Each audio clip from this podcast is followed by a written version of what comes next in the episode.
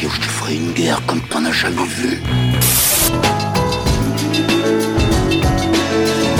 T'as pas une gueule de porte-bonne. Vous savez mon nom, j'ignore le vôtre. Qui êtes-vous? Vous savez, les avis, c'est comme les trous du cul.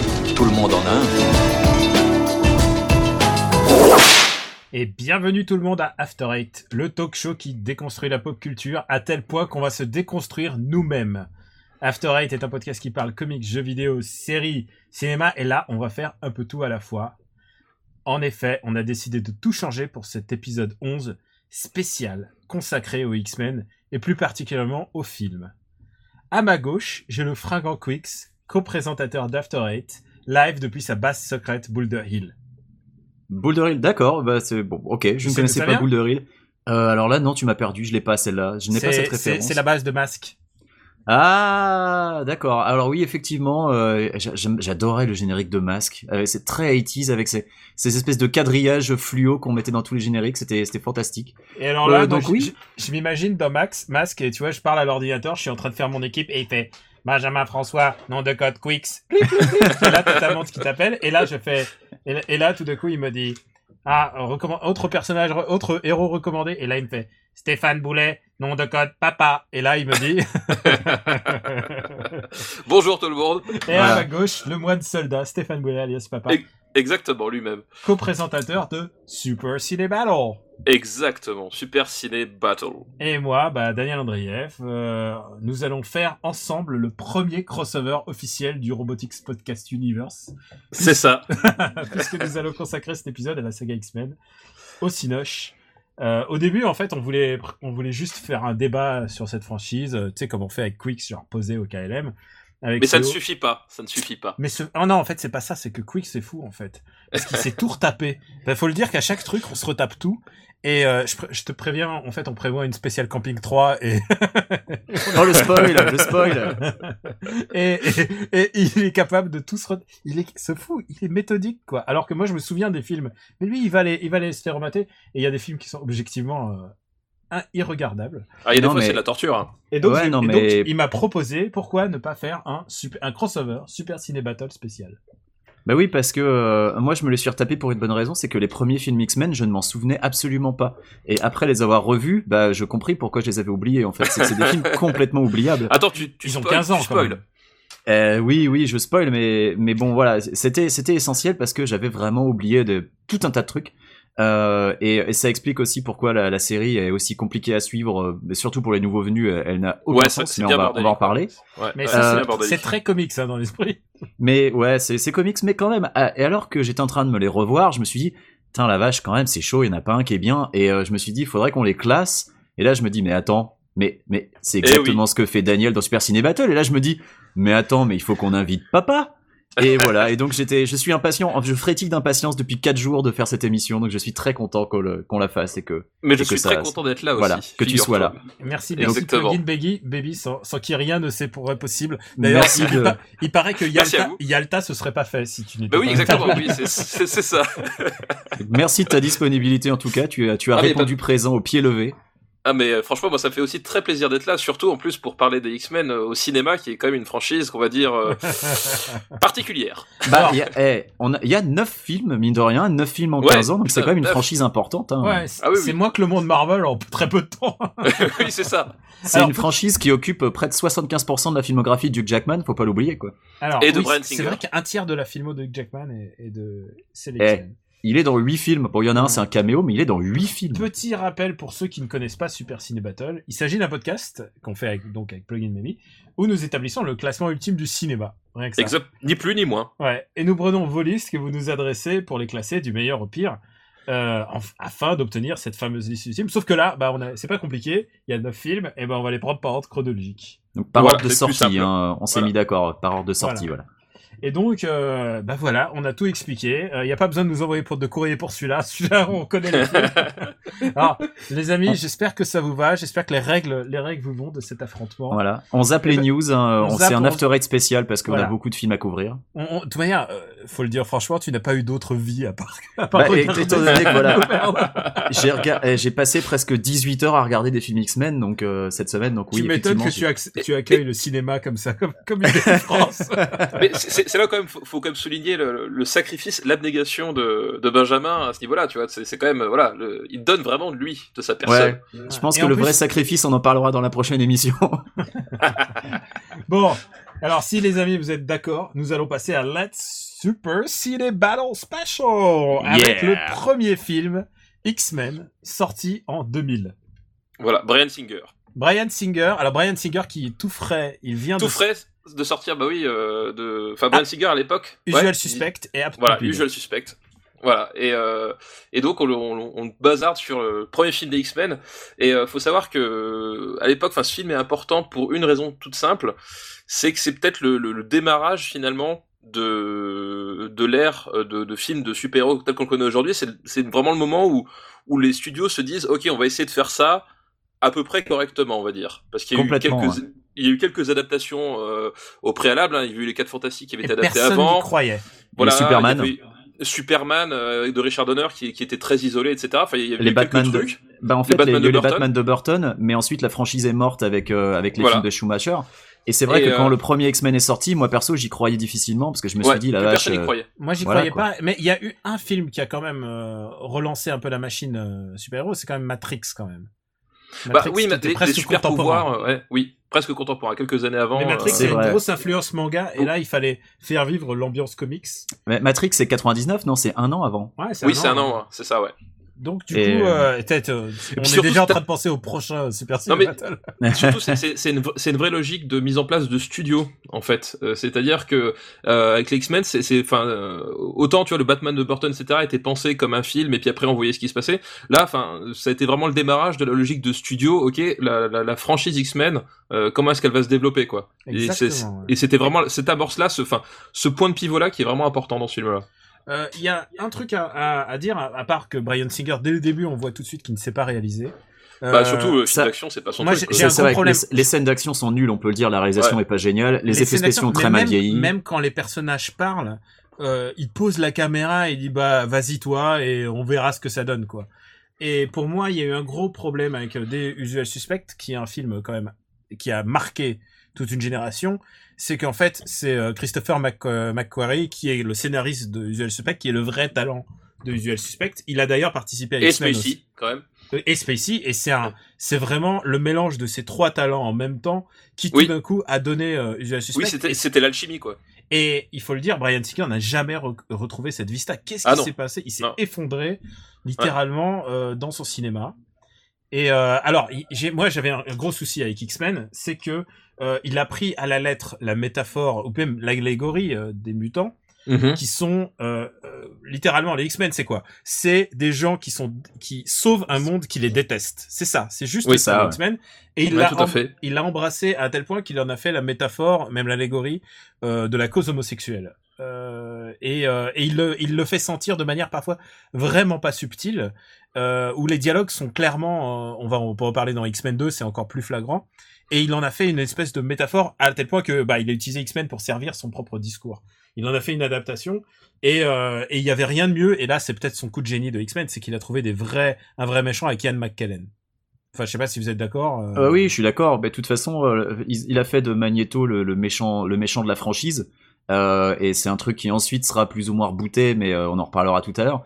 Euh, Ian McKellen, à la base, c'est un choix qui peut paraître étrange parce qu'il est quand même assez âgé. Euh, pour un premier film, tu dis mais que c'est un le méchant, il a, il a c'est un 60 balais. activiste et il correspondait vraiment à l'idée à, à, bah, Oui, c'est ça, au- tout à fait. métaphore au, au, au contexte. programme qu'il y avait derrière en fait enfin Ouais. le, effectivement ce que Tout voulait fait, dire voilà. Singer quoi Le, le choix euh, peut paraître étrange, mais il est tout à fait cohérent dans la, dans la logique de Singer. Et en plus, il y avait le chauve à la mode. Alors, c'est ça qu'il faut expliquer aussi. c'est que les films de super-héros, on prend en général l'acteur qui ressemble le plus. Et le chauve à la mode à la mode, à l'époque, c'est Patrick Stewart. Patrick Stewart, Stewart, qui, est, qui est merveilleux. hein. Moi, je l'aime est beaucoup. vraiment, Stewart. qui- et c'est deux très bons acteurs. Tous les deux. Euh, donc, et en, euh, en plus enfin en plus ce qui est marrant c'est que Patrick Stewart et Ian McKellen dans la dans la vie hors plateau euh, ce sont deux deux types qui ne se lâchent quasiment jamais en fait Ah ouais, ils sont devenus que- très potes. Ils sont ils, devenus ils ont une bromance, voilà. Voilà, ils ont une vraie bromance, enfin un truc. euh, Enfin, je vous invite à aller voir sur les les Instagram et, euh, et comptes euh, des réseaux sociaux euh, de, de, de chacun d'eux. Il y a une vraie bromance entre eux. Et, euh, Et ils font une coup- pièce de théâtre à Broadway Voilà. ensemble et tout ça. Tout à et, fait, et tout, et, et du coup, cette alchimie, euh, enfin, dans la franchise X-Men, euh, euh, est peut-être une des forces parce que tu, tu, tu vois que globalement, les, enfin, ça, ça fonctionne bien, elle est pas feinte, quoi. Il y a, Et, et c'est très important dans la relation bah, Xavier, euh, euh, Xavier Magneto, quoi. il y a un truc marquant, euh, si je puis me permettre, sur X-Men.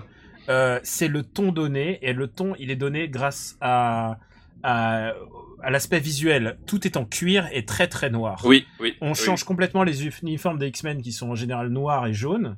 Et là, ils deviennent tous en cuir et ça, Ah devient, non, mais- quelque chose, ça devient quelque chose, ça devient un truc euh, presque SM. Hein, Mais là, cette réplique euh, où Wolverine qui, qui revoit les costumes et fait alors on porte du cuir maintenant et Cyclope qui répond qu'est-ce que t'aurais préféré du spandex jaune, jaune. Yellow, Ah, mais- Yellow Spandex. Et alors, Ah mais j'ai levé les yeux au ciel Eh genre ben, je ah vais les te faire- enfoirés quoi. je vais te faire hurler, mais cette réplique n'est pas de Brian Singer ni d'aucun de- d'aucune personne créditée, mais cette réplique, elle est de ton pote Josh Whedon. Ah euh, il semblerait, il semblerait, d'après ce qui se dit, enfin, d'après ce que Josh Whedon dit, c'est lui qui a donné la vanne sur Yellow Spandex à, il lui a dit, tiens, et Josh Whedon a travaillé sur un des, pro- en fait, ce film était en production depuis 20 ans, hein. Euh, Roy Thomas, déjà dans les années 80, il avait prévu de faire, faire un film X-Men et, ça se faisait pas parce qu'ils avaient ni les moyens. Et d'ailleurs, ça se voit dans le premier. Il n'y a pas les sentinelles, alors que ça aurait été logique d'avoir des sentinelles pour une Ouais. persécution de mutants. Mais, mais je vois la, je vois la logique de moderniser les costumes parce que les, les couleurs flashy ça aurait été ringard. Mais il y avait moyen de mettre encore- des couleurs sans que ce soit ringard. Dans les films Marvel, ils y arrivent. Et le fait de tous leur mettre du cuir, moi, pour moi, il y a une inspiration Matrix qui est assez évidente là-dedans. Euh, Oui, puis t'as aussi ce côté, ce côté un peu, enfin, comme dit, c'est- vraiment le que t'as ce côté un peu, on, on essaie de faire un comics, mais mollo, les gars. mais pas trop, que- voilà. Voilà. On va tous les habiller en cuir pareil. Voilà. C'est-à-dire que par la suite, effectivement, le, le- exactement le truc, ouais. voilà, le, le, le- le- les comics au cinéma, bah, aujourd'hui, c'est devenu une habitude, et du coup, aujourd'hui, chez Marvel, bah, ils hésitent pas à faire des, des costumes euh, extravagants, etc. Ils, euh, ils essayent. de- Alors c'est ça le truc, c'est que ils- euh, Marvel et c'est la démarche depuis le début, c'est qu'est-ce qu'on peut garder de l'original? C'est ça, entre. Euh, tradition les- et modernité, Là les dans costumes X-Men, Marvel. dans X-Men, ils sont encore à changer des trucs en se disant ça c'est l'air du temps et on va faire un peu dark C'est ça. l'air du temps. Bah, tu vois, voilà, chez Marvel, par exemple, tu prends le, le costume de Ant-Man, qui fait, euh, qui pourrait faire vraiment super cheap et tout, mais c'est le costume de Ant-Man et, et ils se disent bon bah ok, ça correspond au personnage, alors que là, là, à l'époque de, de X-Men, ils étaient encore côté, bon, on va essayer de, de, de, tu vois, de, de faire du comics, mais pas trop décalé, pas trop bizarre, parce que sinon les gens ils vont pas comprendre quoi. T'as vraiment ce côté aussi, euh, Mais en soi, on essaye quoi. En soi, l'idée est pas forcément aberrante puisque les X-Men se caractérisent par leur pouvoir plus que par leur costume en fait. C'est-à-dire que les X-Men, quand tu les vois en action, tu comprends tout de suite lequel fait quoi dans les comics parce que dans les films c'est beaucoup moins clair et on reviendra là-dessus là aussi. Euh, donc je comprends l'idée de que les costumes sont pas forcément aussi importants dans les X-Men. D'ailleurs, dans les X-Men, la plupart du temps, ils ont pas forcément des costumes. Enfin, ils ont des Storm, uniformes. Ils ont ils des, ont des- uniformes. ouais. ils ont des uniformes euh, ou alors euh, ils ont leur leur leur habit de la vie de tous les jours et quand ils se transforment, je veux dire, Iceman il pourrait être à poil, on s'en fout. Euh, euh, Mystique, elle est à poil, on s'en fout. Enfin, tu vois, il y en a quelques-uns. c'est des quoi. uniformes. C'est ça. Il y en a le- quelques-uns qui sont en costume, mais c'est pas- à respect- à respecter Ouais. cette, ce truc. Avant qu'on passe à X-Men 2, puis X2, puisque puisque c'est la suite. euh, Oui, parce que pour l'instant, X-Men est, X-Men est le meilleur film de la franchise parce que c'est le Je premier. pense que C'est pour, spoil, pour l'instant, X-Men est le meilleur. Euh, Il y a un truc qui est Il y, a- y deux choses qui sont importantes. C'est que c'est le film qui a vraiment lancé la trend des super-héros. Et c'est le film qui a envoyé Hugh Jackman en, en satellite euh, géostationnaire orbite, du ouais. sexe. Ouais, Ouais. euh, genre, Ah, ouais. ça c'est vrai. Et il a, Bah, euh, il est torse nu ce- plusieurs fois dans le film. Et c'est totalement gratuit. Genre, c'est vraiment parce que parce qu'on a vraiment un beau gosse. C'est un est, peu comme euh, Tom Cruise, hein. il va être torse nu dans tous les films au moins une fois. Il est au summum de C'est sa, ça. il est au summum de sa beauté. Euh, et, et, et aussi un truc, c'est qu'il fait plutôt un bon taf pour Wolverine, même s'il fait, allez, 50 cm de trop, quoi. Ouais, il, Oui, co- il correspond Et pas trop au perso, grand, mais ouais. Et pour Voilà, moi, il- il... il correspond au perso. Il Oui. y, a, il y a un gros problème pour moi en termes de taille, c'est que pour moi, Wolverine, la, sa taille rabou, sa rabougrie comme ça, ça fait beaucoup au caractère du Ça mec. je Ouais. suis d'accord. Mais il est censé être petit et trapu, pas beau. Et, et c'est pour ça que qu'il galère pour séduire Jean Grey d'ailleurs. Et on est d'accord, c'est la petite teigne quoi. C'est voilà. C'est la Et teigne, là- et, et c'est ça qui donne son caractère, et c'est ça qu'il est antagoniste avec euh, Cyclops. Et là, euh, Cyclops est très foiré. Je, je tiens à dire juste. Cyclops est, est- est complètement fou. Enfin, est complètement dire, Non, foiré, mais- et à tel point qu'il est de foiré. toute façon- Sa première scène, il manque sa cible. Il Oui, loupe sa pantoufle. de, de toute Ouais. façon, c'est pas possible de manquer sa cible. genre, de à toute comment façon- tu te dis comment est-ce qu'il peut concurrencer Hugh Jackman? Enfin, c'est, ça Non, colle mais pas, voilà. quoi, tu vois. Cy- Cyclops, on va le voir euh, au moins dans les trois premiers films. Enfin, Cyclops, Oui, c'est assez évident. Je pense que Singer n'aime pas le personnage de la même Oui, manière que Snyder n'aime pas Superman. Et, Ouais. et, et Cyclops, je pense qu'il est, il est fait de manière à ce que le public ne l'aime pas et de Oui, manière à ce que le ouais, public soit dans la team Wolverine et veulent que Wolverine Alors se tape que moi, je vais vous dire, je suis un fan des X-Men depuis euh, depuis 83 ou je sais même peut-être avant. Et pour moi, Cyclops, c'est l'âme des X-Men. C'est le oui, c'est mec ça, qui c'est que fait que les X-Men sont les X-Men pour moi. Plus Dans- dans que le premier-. Dans le premier X-Men, en fait, Cyclops, enfin, je veux dire, euh, tu dis, mais même du point de vue de Xavier, tu dis comment est-ce que ce type-là peut être le leader des X-Men Enfin, Ouais, voilà. c'est un sale gosse. Il a pas de euh, charisme. Il a pas de charisme, c'est un sale gosse, effectivement, il est incompétent. Enfin, au bout d'un moment, tu te dis, mais. Pécho, ça. Bon, on va, on va reparler Voilà, de plus, Cyclops un peu après. Ouais, de toute Mais façon, bon, on va reparler de Cyclops. Euh, je pense qu'on va, faut qu'on passe à 2. X-Men 2 parce qu'on a fait 10 minutes sur le X2. premier, les gars. Il faut qu'on passe au suivant. Donc alors, je 2. commence. Je peux commencer? Allez, euh, Allez. X-Men 2. Moi, j'en avais, j'en avais plutôt des bons souvenirs. Euh, J'avais l'impression que c'était mon préféré, et en fait, en le revoyant, je me rends compte qu'il est pas si génial. Mais la scène d'ouverture avec Nightcrawler m'avait vraiment marqué parce qu'elle Ouais. était bien foutue, parce qu'à l'époque, on n'en voyait pas Parce que beaucoup de scènes comme Singer ça. un super assistant. Et, et oui, oui, euh, et il a, il a un bon réalise chef op et, euh, et honnêtement, euh, la scène d'ouverture avec Nightcrawler est vraiment chouette.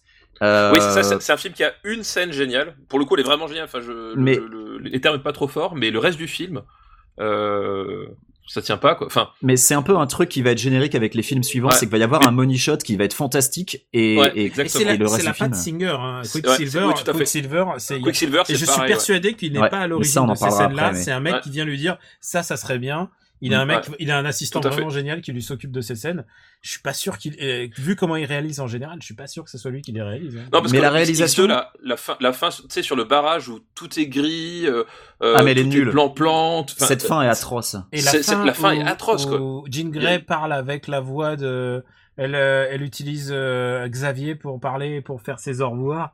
Oh là là, mais c'est- genre cette espèce de vieille. Ref...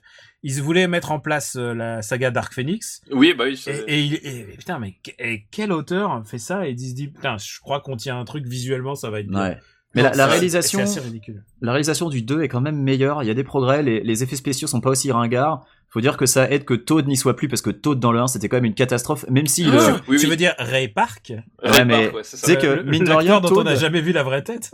Toad dans le premier, il victimise Andy Storm. Cyclope et Jean Grey dans le premier. Hein. Là dans le 2, bon, il y est pas, mais euh, mais c'est vrai que Ray Park c'était Andy Serkis avant l'heure. C'est pareil, c'est Oui. le mec qui faisait que des trucs où on le voyait pas, quoi.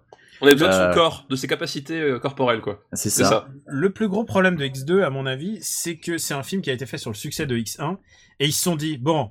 Le rôle de Storm était nul, alors on va lui en rajouter des couches parce qu'en plus, entre temps, Ali Berry est devenue une méga star, elle a eu Ouais. un Oscar. Avec, Mais ouais, elle fait pas euh, grand chose non plus hein, dans Non, le elle fait pas X2, grand chose, mais ils, lui- Son personnage ils- est nul, ils hein. ont augmenté, ça sent les rewrites. Le Ouais. rewrite a été fait, genre, euh, c'est une boucherie. Euh, Il y a un truc qui est essentiel, c'est que, à mon avis, euh, bon, on va encore casser Singer, mais, mais il ne sait pas réaliser euh, tout ce qui a trait avec Wolverine. Euh, tous ces flashbacks sur Weapon X sont vraiment, Oui. Ah, sont ouais. du laideur et, Ouais. Ouais. et on va le voir euh, jusque aujourd'hui en 2016. Euh, ils ont essayé trois fois de le faire et ça ne fonctionne pas et ils sont- Et euh, genre ça Quatre pas. fois en comptant Deadpool. C'est vrai que c'est vrai, c'est vrai. c'est que Deadpool, ouais. Mais on, Et, on y reviendra. Bon, est-ce que mais alors et par contre mais métatextuellement euh, X-Men 2 autant X-Men c'était euh, c'était celui de bah euh, la métaphore adolescente de ah bah il a sa puberté, les pouvoirs les pouvoirs mutants se manifestent. X-Men 2 c'est celui du coming out. C'est celui où euh, tout d'un coup il assume ses pouvoirs et il le fait sentir et, et là on le voit avec Iceman avec sa famille et est-ce que tu est-ce que tu peux pas arrêter d'être mutant? Non ben c'est exactement une phrase qu'on entendait Oui, euh, fait. qu'on entendait euh, vis-à-vis de l'homosexualité. Et, Autant- et là, il y va à fond les ballons. Je trouve que c'est mieux écrit dans X. Je trouve que la métaphore est beaucoup mieux écrite dans X2 euh, parce qu'il y a Iceman Mais parce qui est que- un personnage vraiment intéressant en fait. Parce que Dans ça s'assume tout simplement, parce que dans le 1 c'était un sous-texte, et là dans le 2 c'est voilà c'est évident, il y, a, y a aucun moyen de s'y tromper, et c'est pour ça que c'est vachement mieux, c'est très assumé. Euh, de Ouais. la même manière que la, la sauvagerie de Wolverine est vachement plus assumée. Quant à l'attaque de la Xavier School par les Black Ops, euh, il fait de la boucherie charcuterie, il, Ah, il, il fait de la boucherie, mais il y a pas de découpe en sang. Il y a tranches. pas de sang. Il y a pas de sang. Oui, parce que ouais, faut, faut, faut, fallait pas faire peur. Il y a pas de sang. euh, il- Bah, parce qu'il faut je être- crois que il c'est faut être R-rated, PG-13. mais c'est pas, c'est Ouais. pas PG-13. Alors, je pense qu'il est PG-13, mais il y a quand même un passage qui est assez fou quant à Magneto qui vide un mec du fer présent dans son sang. Oui, dans son sang. Ah ouais. ouais. Et tu Ouais. vois le sang qui sort du corps du mec, et ça t'es là, waouh, ah quand même. Comme, c'est- et ça pour un film de super-héros, ça choque maintenant parce que avec les Marvel qui sont super édulcorés, euh, t'as pas l'habitude quoi. Bon alors, maintenant les mecs, il faut décider. X-Men 1 ou X-Men 2 Je mettrais quand même le 2 au-dessus. Ne Ouais, que parce que la réal est meilleure. Je mets Tu t'ennuies moins quand même. Alors, moins moi je suis partagé parce que X-Men 1 a quand même fait le genre, littéralement. C'est vrai, c'est vrai. Mais X-Men, Ouais, 2, mais- X-Men 2 est quand même un meilleur film. Oui, ça, X-Men 1, c'est un, c'est un film, honnêtement, tu, tu gagnes pas à le revoir aujourd'hui, quoi. Ah non, non. En en Genre- termes de rythme, en termes de. Je de pense qu'à Poser, les personnages et tout, il, c'est- Ouais. laborieux. C'est très laborieux, ouais. Ouais. Donc, euh, J'allais bah, j'allais dire, euh, j'allais dire X-Men 1 à chaque nouveau visionnage, tu l'aimes un peu moins, mais c'est aussi vrai du 2, donc ça marche pas. C'est comme Batman Begins, quoi. Ouais, non, X-Men 2 Ah non, pour Batman moi Begins, c'est c'est encore le meilleur des trois pour moi. Donc, euh, je- je- j'essaie de le, j'essaie de le voir le moins possible pour on, fera un, vous ferez un super ciné battle sur Batman, les gars. Voilà, exactement. Oh putain, On- fera Batman. un After Eh, Eight spécial. Alors écoutez les, les- le public, si vous voulez, euh, si vous voulez un spécial euh, Batman, je suis chaud. On va remonter jusqu'en 1966. On fera un nouveau crossover.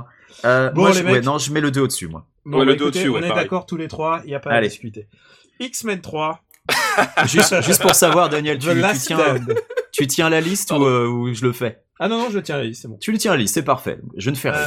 Euh, bon, Euh, X-Men 3. Alors les mecs, s'il y a pas de suspense. La Alors, catastrophe. il faut juste dire un truc, c'est que Brian Singer, on lui a proposé de faire Superman. Il est allé faire son fanfic de Superman euh, pour Warner.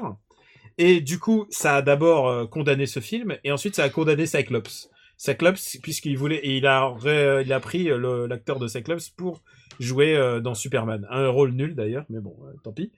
Et du coup, ça, le film est vraiment, il a vraiment une sale gueule. Euh, Matthew Vaughn a, a failli, a, a- Matthew Vaughn, il a failli réaliser ce film. Il y a eu plein de réalisateurs qui se sont battus pour essayer de reprendre la suite.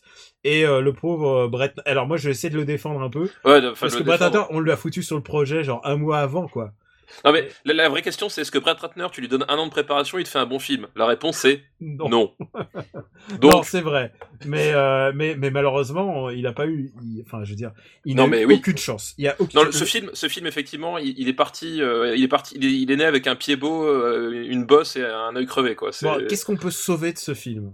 Alors moi, j'ai, Allons, Euh, pensons- réfléchissons à l'envers. Puisque on va vous, on va vous spoiler pour l'instant, X-Men 3, The Last Oui, Stand, c'est oui, le dernier. c'est le dernier, oui, ce sera le Ouais. dernier. Euh, alors moi, vous savez, j'ai pris des notes, euh, donc j'ai j'ai noté quelques trucs sauvables. Euh, la scène d'ouverture est une déception par rapport à celle d'avant, c'est évident. Euh, c'est une scène en salle des dangers, mais mais il y a une tête de sentinelle qui est plutôt sympa. Donc les sentinelles existent.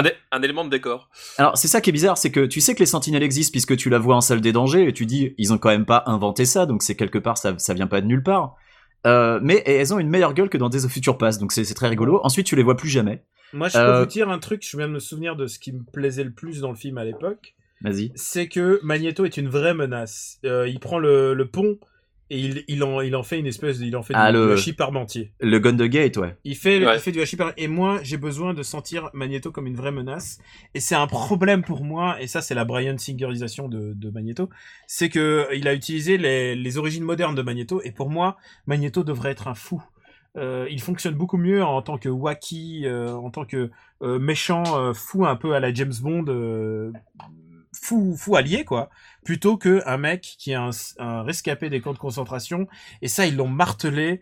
euh, Mais ils ça. Ça, en l'ont fait, martelé, ouais, ça a alourdi ça, le ouais. personnage. Et du coup, c'est quoi sa motivation? Est-ce que c'est une motivation de vengeur? Est-ce que c'est une motivation de sauver son propre peuple?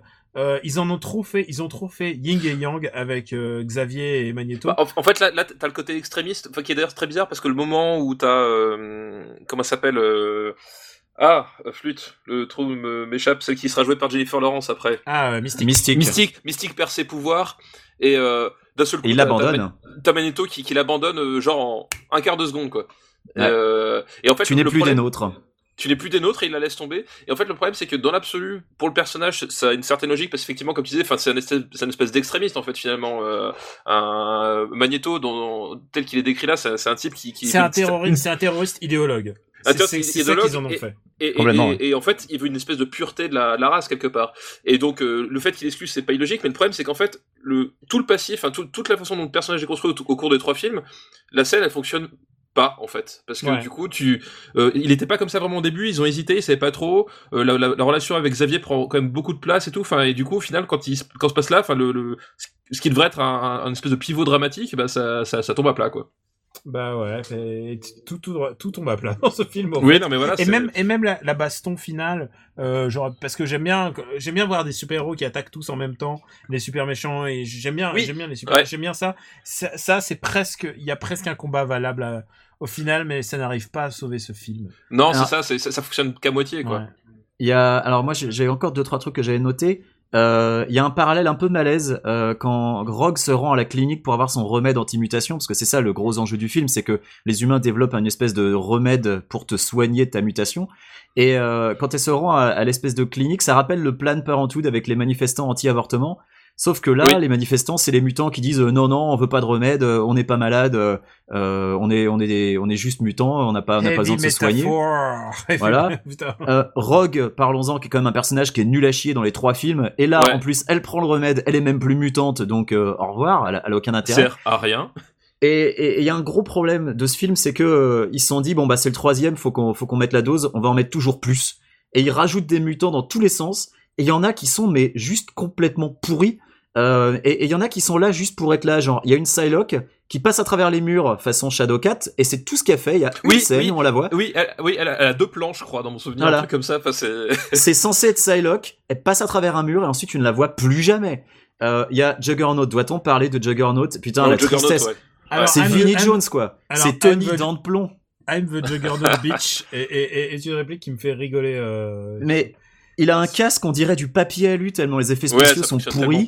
Ouais. Euh, euh, et t'as le, le mutant, c'est euh, Porky Pigman. Son pouvoir, c'est que s'il se frotte à toi et qu'il sort ses pics, et bah tu meurs. C'est horrible. Il y a un type, son pouvoir, il génère des espèces de cornes, on dirait des cornets de glace par ses poignets, et il les Moi, jette sur Wolverine. J'ai rien contre, j'ai rien contre faire des personnages avec des mutants, des, des pouvoirs mutants un peu zarbes, parce que c'est l'école de Xavier et tout ça.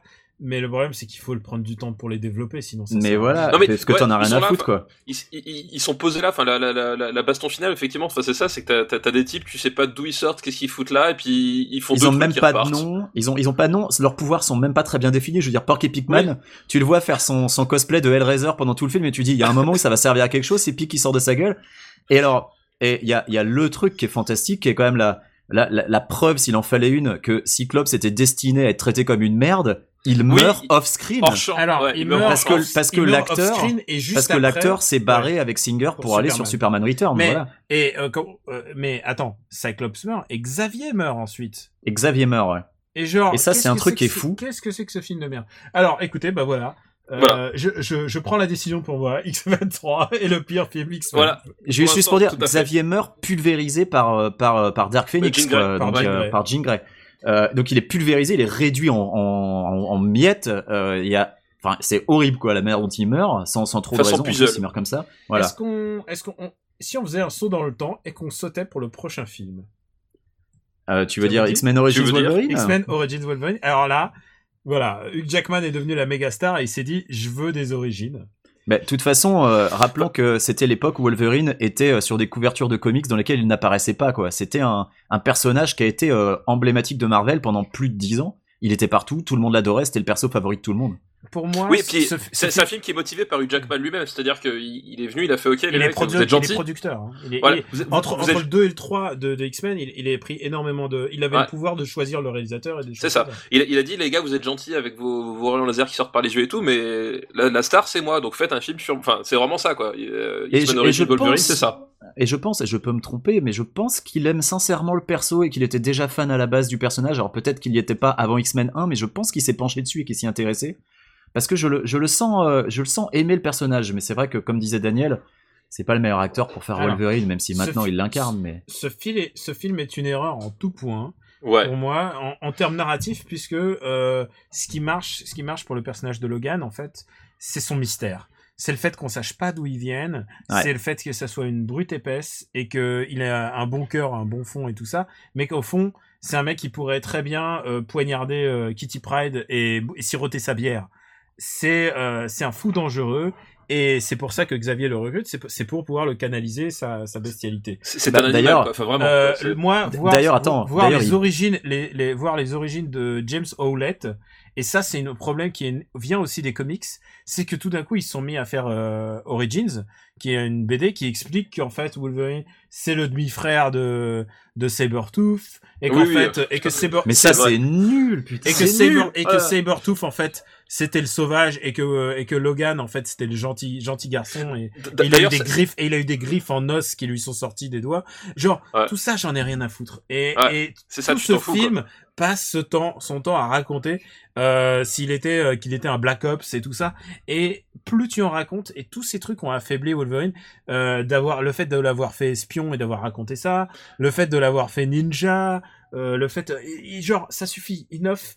Ils en ont trop fait sur Wolverine et je trouvais qu'il était beaucoup plus intéressant quand il était un peu plus uni.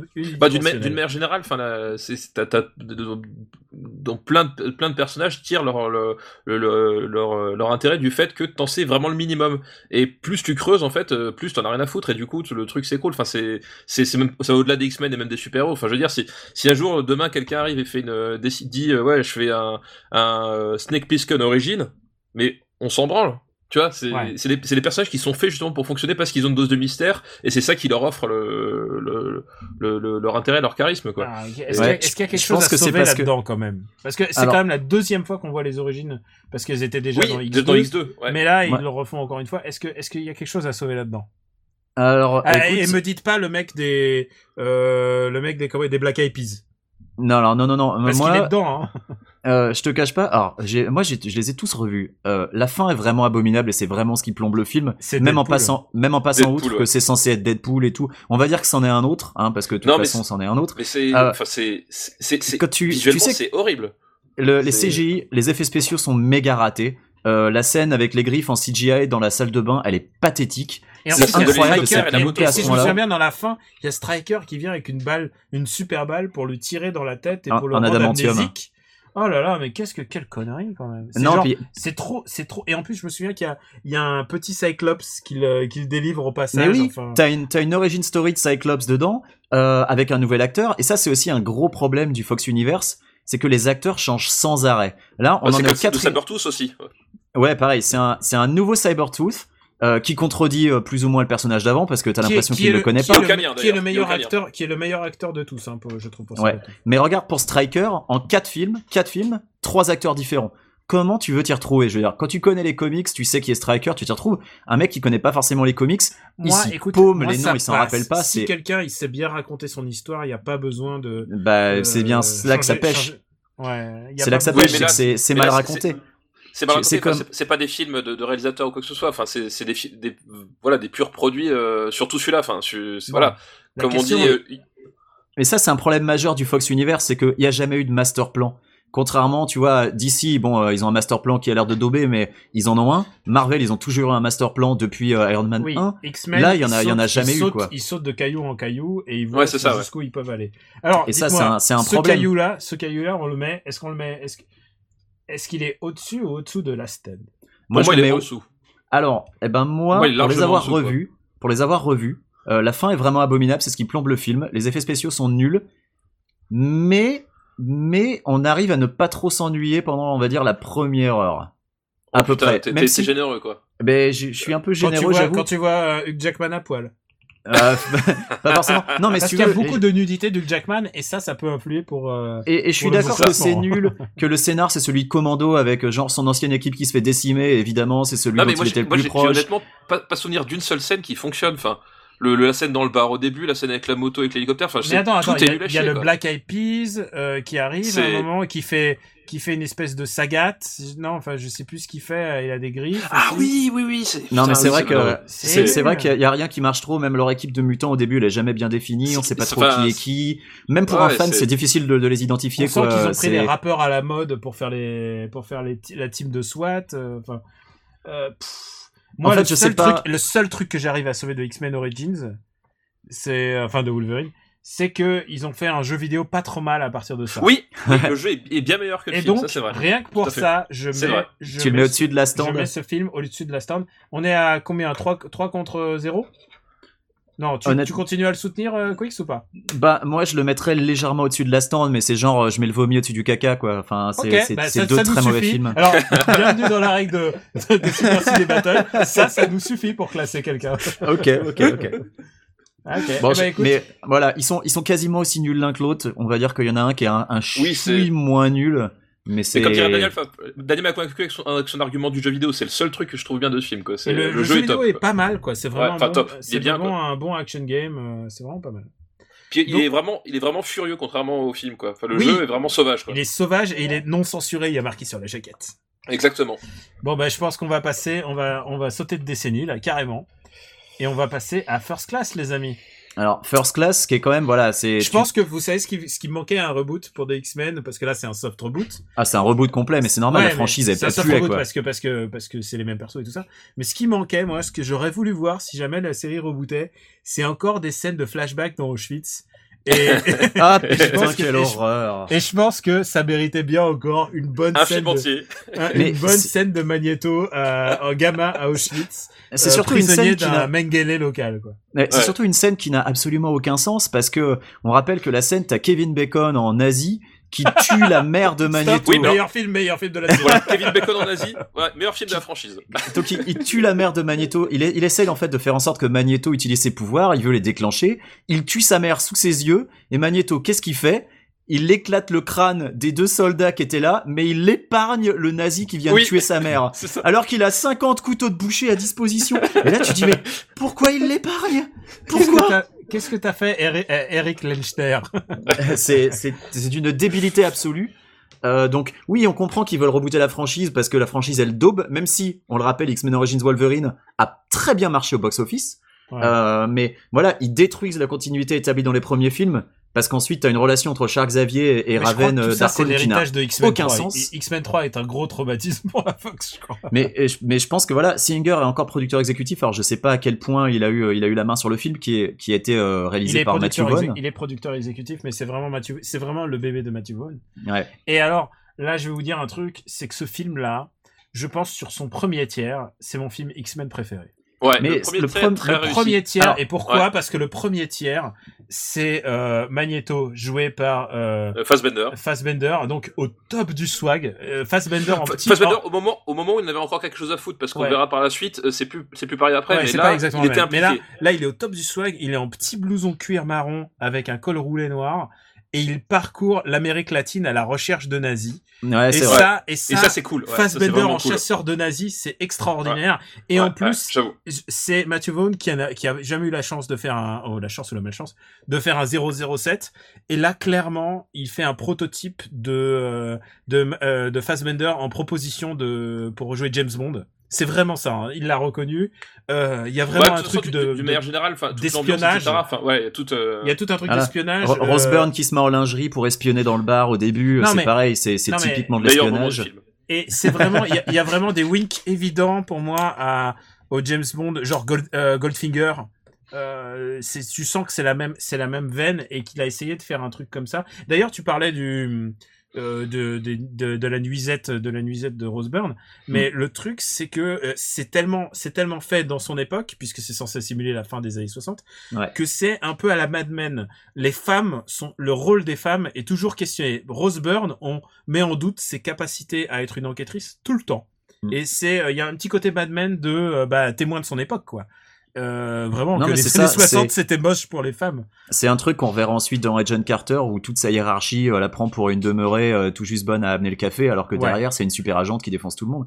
Le Euh, gros la- la problème première du film, partie- la première tiers est extraordinaire. Ouais, Voilà. ouais, Moi, je- moi, je c'est dirais- peut-être le meilleur parti de X-Men, ouais. En fait, Je la pense, meilleure ouais. partie, alors si on enlève la partie euh, avec euh, avec les nazis et les couteaux qui volent, euh, Ouais. toute la première partie jusqu'à la séquence de recrutement par Magneto et Xavier Ouais, qui, et à qui sent le recrutement, qui sent le movie, elle est très bien cette toute cette séquence, elle est formidable, elle est drôle. Moi, je Et la trouve le vraiment caméo de chouette. Wolverine est vraiment drôle, quoi. Enfin, honnêtement, moi, Oui, ça le caméo de, Et le là- caméo et de là- quoi. Wolverine Et est vous faire drôle. reculer tous les deux. Et c'est- là, voilà. tout puis- d'un coup, et là, tout d'un coup, à partir de ce moment-là, La on tombe- on tombe- catastrophe. on Ça, tombe c'est dans un film très conventionnel de super-héros, Ouais. avec l'intrigue étant euh, Magneto porte son casque, il est invulnérable, et euh, il faut le faire enlever son casque, et euh, et c'est vraiment moins bien, c'est vraiment pas très intéressant. Et là, on voit surtout tous les euh, seconds couteaux. Il y a Banshee. Non, mais Euh, l'équipe de, de, de super-héros qu'on te présente, ils, ils sont nuls. Enfin, je suis, ils sont tous nuls. Ils Même vendent pas du euh, rêve, ouais. Il y a Havok, mais mais Même Raven, elle est, c'est. Ah oui, alors il faut en parler. C'est- Il faut en parler. c'est une catastrophe, quoi. C'est l'arrivée de. euh, c'est l'arrivée de euh, Jennifer Jenni- Lawrence. Jennifer. Lawrence. Jennifer Lawrence à l'époque où elle gives the shit un petit peu. Mm. Et Encore, moi je, moi, je trouve qu'elle est complètement à côté. Enfin, je. Je, enfin, je sais pas, je sais pas Ouais, si c'est son alors, personnage. il y a et, cette euh, manie de mêler les origines et tout d'un coup Mystique devient la, la petite amie de Xavier euh, quand ça, ouais. 10 ans. Euh, je pense Alors, que c'est pas sa petite amie, c'est il- lui, il la friend zone, alors que elle, Oui, elle, euh, tu, tu sens qu'elle aimerait bien. movie, ouais. Voilà, tu sens qu'elle, elle aimerait bien. Et puis ensuite, elle est intéressée par Beast, sauf que Beast se comporte mais vraiment comme un sale connard avec elle. Et puis ensuite, elle essaie de se taper Magneto. D'ailleurs, elle se transforme en Rebecca Romijn, qui est l'interprète de, de Mystique dans les trois premiers Dans les épisodes, précédents, voilà. pour être plus âgée, pour pouvoir le serrer. Donc c'est assez rigolo. Et elle se fait limite friendzone par Magneto aussi. Enfin, c'est c'est un peu la souffrance pour Mystique. Mais Oui, c'est vrai que c'est le film où Mystique va tout le monde. prendre. Et, Elle va prendre une importance dans l'équipe que normalement elle n'aurait jamais dû avoir, mais tu sens que c'est parce que c'est Jennifer Lawrence et qu'ils se rendent Oui, compte tu sens que, ouais. et- elle monte en puissance à Hollywood, quoi. Ouais. Et il y a un gros problème, c'est qu'ils essayent de mélanger plein de références et du coup ça devient un peu naze. Euh, euh, genre le euh, Sébastien Shaw qui est pas du tout un nazi devient ah il y a les flics chez toi qui Il y a- viennent te chercher. Et à la Il- police il qui arrive. le podcast. Il y a Sébastien Sébastien Shaw euh, qui est donc le patron du Hellfire Club qui est aussi un, un- le nazi quoi. C'est il est joué par Ouais. Kevin Bacon.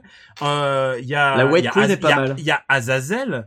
Azazel qui vient de la pire histoire des X-Men jamais dessinée. Il faudrait que je vous en parle. pour- Je peux faire un podcast entier sur Mais attends, histoire. Azazel qui est censé être le père de Nightcrawler avec père de Mystique, Nightcrawler. quoi. Ouais, c'est- c'est c'est grotesque. Euh, c'est et du coup du coup la seconde partie est vraiment plus faible alors que Ouais, je pense vraiment. qu'ils auraient dû se suffire de de bah, du charisme de Fassbender et aussi En fait- alors alors moi c'est pas ma cam mais McAvoy euh, McAvoy fait bien son taf et euh, Ouais, je je sais trouve qu'il il est, est pas- très populaire euh, euh, auprès en tout cas de, de toutes mes BFF. Non, mais c'est ça, mais en McAvoy fait- un peu sale en général. Mais tu sais, tu sais que McAvoy et Fassbender, quand ils ont leur scène euh, buddy movie où ils recrutent les gens, moi je trouve que c'est un peu euh, la même chose qu'on avait avec euh, avec euh, euh, Eight. et, et Stewart ou avec nous. Mais je trouve que ces scènes marchent bien parce que tu sens que les deux se sont bien amusés à le faire.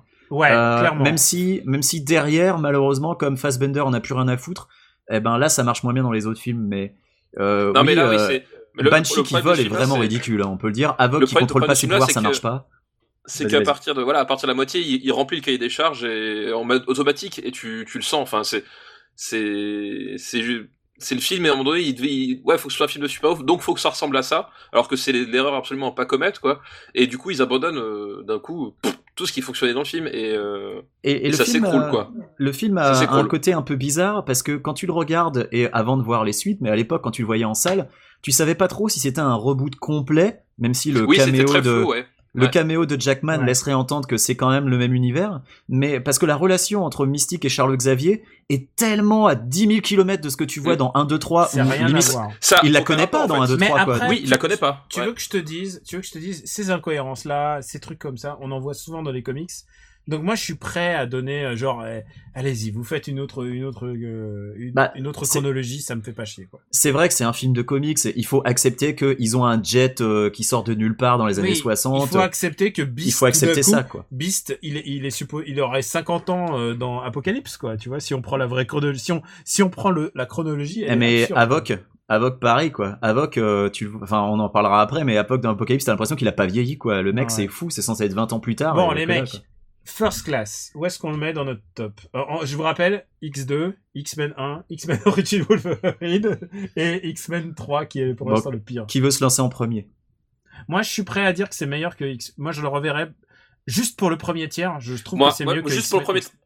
Ouais, je suis pareil que je suis, je suis même avec Daniel moi. Donc, Moi euh, je suis, je suis prêt à le mettre tout en haut moi si vous voulez Ok, pour l'instant. bah les amis, on est, on est, on est d'accord tous les trois. Ne serait-ce que pour le premier tiers qui vraiment fonctionne et puis Le- ensuite, ça, en fait. Le premier tiers, ensuite- c'est un film de James Bond et vous savez à quel point j'aime James Bond. ouais. Et puis ensuite ça tombe dans le classicisme, mais les autres films étaient classiques donc finalement. Mais après, moi, euh, je suis prêt à, à considérer euh, la qualité d'un film juste sur un premier tiers. Je veux dire, euh, par exemple, j'adore, je prends toujours cet exemple, mais Sunshine est un film que j'adore sur sa première moitié. Après, c'est nul à yesh, mais, mais la Moi je le trouve moitié- génial de bout en bout. Faudra faire Oh une là émission là. entière Et moi, et moi, je le trouve nul de bout en bout, donc on pourra faire Ah une émission On a pris le film où on est vraiment pas d'accord. Ah. Voilà, j'aurais pu choisir n'importe quel autre. Non, film. non, mais attends, sur First Class, j'ai un argument, c'est qu'un film pas top avec Michael Ironside, il est toujours plus top qu'un film pas top sans Michael Ironside. Eh ben, Et avec Kevin Bacon en Asie, faut-il Voilà. le rappeler?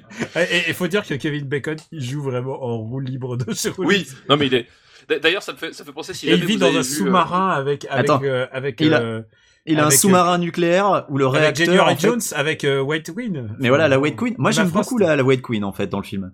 Pas juste Ouais, parce elle qu'elle a moitié à poil. hein. Oui, c'est ce que je veux dire. Qu'est-ce que tu aimes exactement de- Non, mais je trouve qu'elle elle incarne bien le personnage, ce côté froid, ce côté. euh, Moi, Ouais, j'ai regretté qu'on la voit plus. Et là encore, ils ont fait Ah oui, un le bon perso choix sert à puisque rien, c'est mais- c'est la c'est la nana de Mad Men, c'est euh, ouais. c'est Miss Draper. Non, moi, bon je, les amis, je- je- voilà. First Class c'est notre film et, et le film X-Men, le meilleur film X-Men de tous les temps pour l'instant. Et C'est bien de tous les temps. de tous les temps. Et nous allons passer à The Wolverine. Alors, The Wolverine. Alors, j'ai je envie de vous commence, dire qui eh, commence? ah, écoute, je vais juste dire un truc, le brochet de fromage du Wolverine. Voilà, c'est le prochain fois Voilà. du, ça, Wolverine, c'était ouais, c'est ça. c'était une grosse question. Euh, quel est le degré de brochette fromage du film? Parce que j'ai l'impression qu'il s'en sort pas si mal. Alors, Mais- ils ont pris des vrais acteurs. Alors, ce film me fait penser à Black Rain en moins bien, évidemment. Parce qu'ils ont pris des vrais acteurs japonais, plus ou moins des vrais acteurs japonais. Ouais. Mais euh, du coup, ils ont essayé d'expliquer les origines. Euh, c'est un mec qui veut capturer le pouvoir de régénération de Wolverine. C'est En ça, fait, mais c'est ça. Tout, tout, tout, tout le film tourne autour de, de, de Wolverine et de son pouvoir de régénération qu'il perd, qu'on lui vole, que quelqu'un veut récupérer. Enfin, Parce a- que voilà, évidemment, on peut, voler, on peut voler les pouvoirs comme ça. C'est Bon, Pourquoi Mais- pas après tout Et là, là aussi, Wolverine, quand tu le voyais en salle, t'avais toujours le doute de bon, alors celui-là, est-ce qu'il est dans le même univers que First Class ou dans le même univers que les premiers? Parce que euh, Wolverine, il est supposé être amnésique après euh, Origins Wolverine, mais il se souvient de Nagasaki et il se souvient de son pote Oui, japonais. ouais. Ouais, mais Ouais. Nagasaki, Skina- il a peut-être, il a peut-être arté, il a peut-être vu, il a peut-être vu ce qui s'est passé. Faut- non, Oui, il, se souvient de, il se souvient de son pote japonais, donc ça, ça contredit complètement Origins. Mm. Donc là, Ouais, tu dis, vrai. ok, Ouais. donc il y a un, il y a un Mais problème. je crois que ça- je je crois qu'il faut le voir comme un spin-off pur en fait. C'est-à-dire que les amis, ils, déteste ils ont voulu film. prendre Wolverine et, euh, Et mettre un film avec. C'est marrant parce que moi, je le déteste pas, ce film. Il est complètement con, du début à la fin. C'est réalisé par Mais- Gavin Machin, là. euh, J'ai oublié son nom, là. C'est... Euh, alors à la base, ça devait être réalisé par Aronofsky quand même. non, mais euh, Aronofsky, oui, il à la a- base, il- ouais. Aronofsky, il a failli réaliser tous les films X-Men. C'est ça. ouais. Et tous les films Batman aussi. Non, mais je, je me rends compte Mais que je qu'il a failli devrais. réaliser un film à la fin Euh, c'est réalisé par James Mangold, les gars. Ah, James, ah, Ah, James James Mangold, En plus, ouais, putain, mais attends, c'est le, c'est le réalisateur de Copland, quoi. C'est Ouais, le réalisateur de Walk the Line. Non, mais Cop fucking Land, un des, le meilleur, un des meilleurs Stallone, quoi. Après, c'est mais- un film de commande, hein, on va pas. C'est un film de commande et c'est un type qui est pas du tout dans son, enfin dans son, dans son truc quoi. Enfin les films, les gros films à effets spéciaux euh, avec des bastons. Enfin c'est pas, voilà. Alors, puis- pas ça. Il y, y y y a la scène du Shinkansen qui est pas mal, mais je vais vous dire un truc, ce film, je le déteste parce qu'il m'ennuie au plus haut point. Et, euh, et j'essaye de trouver une manière de l'aimer. Et en fait, je crois que j'ai trouvé, en fait, il faut le mettre, euh, mettez-le sur une langue étrangère que vous ne connaissez pas. Eh, et, mais alors- et il prend, et la côté de euh, brochette de fromage est vachement atténué. Non, Mettez-le, mais- je sais pas, en polonais, dans, euh, en, en danois. Et tout d'un coup, coup, le film prend un exotisme incroyable. Moi, je l'ai regardé en Si VO se non sous-titré. si on donne le mal de lire les sous-titres, le film a l'air beaucoup plus intelligent. Non, mais moi, je Non, l'ai vraiment, je l'ai regardé en VO non sous-titré. Il y a plein de passages en japonais. Moi, je ne parle pas japonais, que je comprenais pas, et ça passait. Euh, je devrais pas, mais ce film, je j'arrive pas à le détester. Euh, comme tu dis, la scène du Shinkansen, même si elle n'a aucun sens d'un point de vue scientifique, euh, physique, elle, elle est pas mal. Et Euh, en plus, on revient aux sa fameuse origine de on lui enlève son adamantium et après. euh, Alors, il a- non, non, il non. Il a encore l'adamantium. C'est on lui enlève. On lui enlève son pouvoir autoguérisseur. Et c'est là que Ouais, ça n'a aucun sens. C'est que sans son pouvoir autoguérisseur, il devrait crever à cause de l'adamantium qu'il a dans le corps. Donc non, c'est mais attends, débile. à la fin, si je me souviens bien, il a. Parce que tout le film il a, tourne il, il a les griffes en os et elles sont cassées à la fin. Non, c'est parce qu'à la fin, euh, il y a le Silver Samurai qui lui pète ses griffes en métal. Ah, voilà, mais voilà, du il coup, oui, ses ça. en il a encore ses griffes en os, mais euh, comme il a plus son pouvoir autoguérisseur, à chaque fois qu'il sort ses griffes, il devrait s'entailler les mains et saigner à mort, quoi. Ils ont oublié plein de trucs comme ça. Ouais, alors Enfin, dans les dans Wolverine- les comics, ils sont très libérales. Hein. C'est genre. Euh, Ouais, mais- Parfois, par moment, le pouvoir, il fait tout. Par moment, il, eh ben, il peut souffrir pendant des mois et des mois et ça peut, y a pas de problème. Moi, Tu sais, je- la dernière fois que j'ai lu un comics où il perdait ses pouvoirs, il perdait son adamantium aussi, parce que sinon Oui. il peut pas, quoi. Mais il, il peut- euh, oui, d'accord. Mais ce que je veux dire, c'est que les comics, il est aussi puissant que que le nécessite l'histoire, tu vois. Et euh, c'est vrai, et- c'est vrai. Et, et les films, c'est de- c'est pas de c'est pas de la logique pure, quoi. Mais bon, Donc, après. alors, euh, alors, où est-ce qu'on le met alors ce film? Alors attends, moi je voulais juste, voilà, pour, en faveur de ce film, il y a une scène avec des ninjas qui se font broyer par un chasse-neige avec plein de sang qui gicle sur les murs Non, et la meuf ça, qui conduit le chasse-neige est morte de rire. Rien que pour ça, j'aime ce film. C'est ça, c'est le seul truc qui sauve, c'est qu'à un moment donné, t'as, t'as, t'as genre 5 ou 10 minutes de genre de, de, de folie, euh, de, De folie nawak. barbare, tu- Ah de nawak total, et qui fait très, euh, très cinéma bis italien des, des années 80, et donc forcément c'est attachant. Non mais voilà, c'est, Ouais. parce que... Et le film est, trop long. Je suis d'accord que le film est beaucoup trop long. Il fait genre quoi. 2h30, c'est archi long. Mais Puis moi, tout je le me film suis repose, m'ennuie pas film trop. repose sur, sur la révélation finale et tout que ok au bout de 10 minutes tu l'as compris ça ça tourne pendant 1h20 dessus puis d'un seul coup ah euh, c'est c'est toi machin puis En euh, fait, c'est combat lui, tout ouais. contre des CGI de merde enfin C'est Shaolin le meurtrier. Non, Ouais, vraiment, c'est- il non, y mais a- c'est ça, quoi. Il y a des bons acteurs en plus. Enfin, vraiment, c'est du gâchis total. Putain, l'actrice, qui joue Mariko, elle est tellement belle, c'est un- incroyable. Bon, Euh, euh, je m'ennuie, moi je m'ennuie pas trop. Alors, je le mets au-dessus d'Origins Wolverine, ça c'est sûr. C'est sûr. Ah bah oui. c'est sûr. Mais moi je le mets juste en dessous du 1 en fait Ouais, je le mets au-dessus du 1 aussi.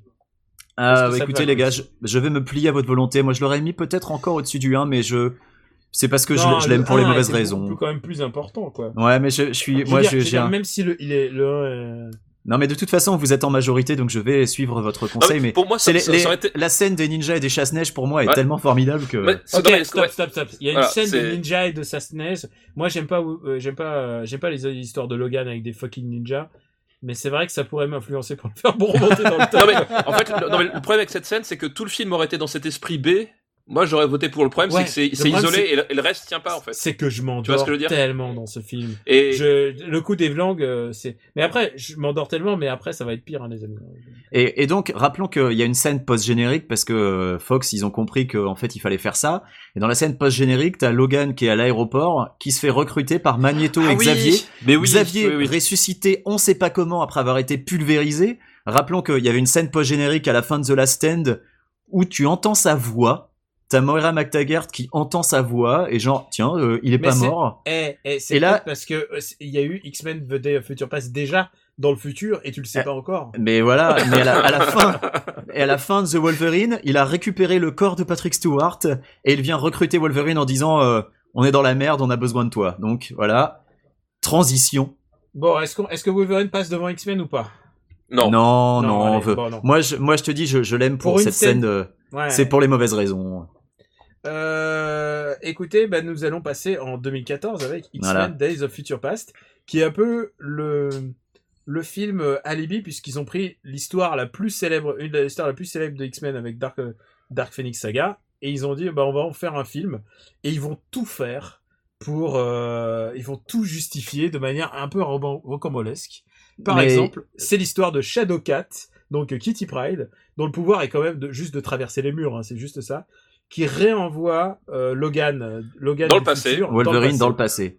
pour sauver bah- en gros l'idée c'est que pour sauver tout le monde en fait en gros sans Pour- ça tout le monde crève voilà Pour, Alors, ouais, sauver la franchise X-Men, hein, on peut le Il dire. faut, Oui, le dire, ça, ouais. il faut le dire que à la laideur absolue du futur, parce que c'est vraiment d'une laideur. Mais c'est un Euh, futur dystopique à la Terminator. C'est un, futur dystopique à la Brian Singer. Mais dans, dans les premières minutes, dans les Et, premières Brian- minutes, et dès que tu vois le futur réalisé comme ça, j'ai fait ah merde, j'oubliais que c'était Brian Singer qui revient. Mais tu vois Et- des monceaux de cadavres avec un avec un tractopelle qui qui va au milieu des monceaux de cadavres. Enfin, c'est Terminator le futur. Et Et là et tu te dis Terminator qui tue Omar Sy. Et là et là Parce tu que te dis Omar mais Sy, je vous rappelle, Omar Sy meurt dans la première minute de ce film. il ouais mais et ensuite ils reviennent dans le passé donc il est pas mort mais attends, tu te rappelles la scène de l'aéroport euh, qui était le prélude de ce film là il était pas dans un futur dystopique, hein, il voyait juste une pub pour Trask Industries, et puis hop, d'un coup d'un seul, on passe au film suivant, on a un peu oublié la, la Bon. scène, euh, la scène d'après. Days of Future. Past, on, on- on l'a bien résumé, c'est l'histoire de Xavier, de Magneto et de Wolverine qui sont tous à la poursuite de Mystique. Euh, et tu sens que c'est un Brian Singer film puisqu'ils sont tous unis contre une fille. Et C'est vrai. Et la nana, et la nana se dit, genre, elle se dit, Hm, alors, attends, Xavier veut me parler, Magneto veut me parler, euh, Wolverine veut me parler, et moi, mon plan, c'est de tuer un mec, un homme, politi- un homme politique, Et de Et- pas et- les écouter surtout. et surtout de pas les écouter, et de courir tout le temps. Et, Ouais, et ouais. c'est une course poursuite pendant tout le film. Et c'est genre suivre ça, genre ils sont à Paris, ils vont là, ils vont là, et ça intègre des éléments de la BD. Et tout ça est justifié de manière tellement bidon Euh, j'ai du, Bah ça, ça tourne autour, voilà, ça se tourne autour du programme Sentinelle. elle, euh, Enfin, c'est vraiment Terminator effectivement parce qu'elle veut mettre, euh, elle veut empêcher le programme Sentinelle de se mettre en place vu que c'est ce programme-là qui va anéantir les X-Men dans le futur. Voilà, Voilà, c'est vraiment ça. Terminator. Elle veut donc elle veut buter Bolivar Trask. Bah c'est ce film de toute façon c'est une énorme Ah, tentative veux de retcon. Tu veux- dire euh, Tyron euh, Ty- Lannister, donc qui n'est qui n'est pas le même Trask que celui qu'on voit dans le 3. De toute façon dans le 3 ils ont juste name Oui. drop Trask pour faire plaisir aux fans, mais voilà. Euh, c'est c'est une énorme tentative de retcon euh, tout tout l'univers et de, de recoller les morceaux. Moi j'ai une une espèce de sympathie pour ce film parce qu'il est marrant, il, il fout le bordel dans un univers qui était déjà complètement bordélique, dans un univers qui était déjà rempli d'incohérences parce que les mecs euh, revoyaient pas leur propre film. Euh, c'est c'est un film qui n'a pas de sens du début à la fin parce que y a- ils avaient pas besoin de, de recoller First Class au précédent film. Il y avait qu'à dire que c'était un reboot et de partir sur autre chose, c'était pas grave. Oui, Mais là, ils ont, ils ont senti cette besoin de le faire. supplémentaire. Ouais, ils ont senti cette espèce d'effort supplémentaire que finalement, bah, personne. euh, Ne l'a Voilà, demandé, non. on, on s'est dit bon c'est pas demandé. grave. Et ils se sont dit, bon, on va essayer de, de recoller tous ces films qui, qui, qui riment à rien, on a tout. Et euh, voilà, c'est ouais, ça le. pour eux, c'est c'est deux trilogies différentes. Quoi. Et, et du coup ils passent outre plein de trucs. Enfin, différence, mais entremêlée quand même, tu vois. Ouais. c'est La, la résurrection de Patrick. Stewart, la ça. résurrection de Patrick Stewart n'est jamais expliquée. C'est ta gueule, c'est magique. Et je déconne oui, pas. C'est texto ce que dit Xavier hein, dans le film. c'est que tout d'un coup, ce film est redevenu mal réalisé.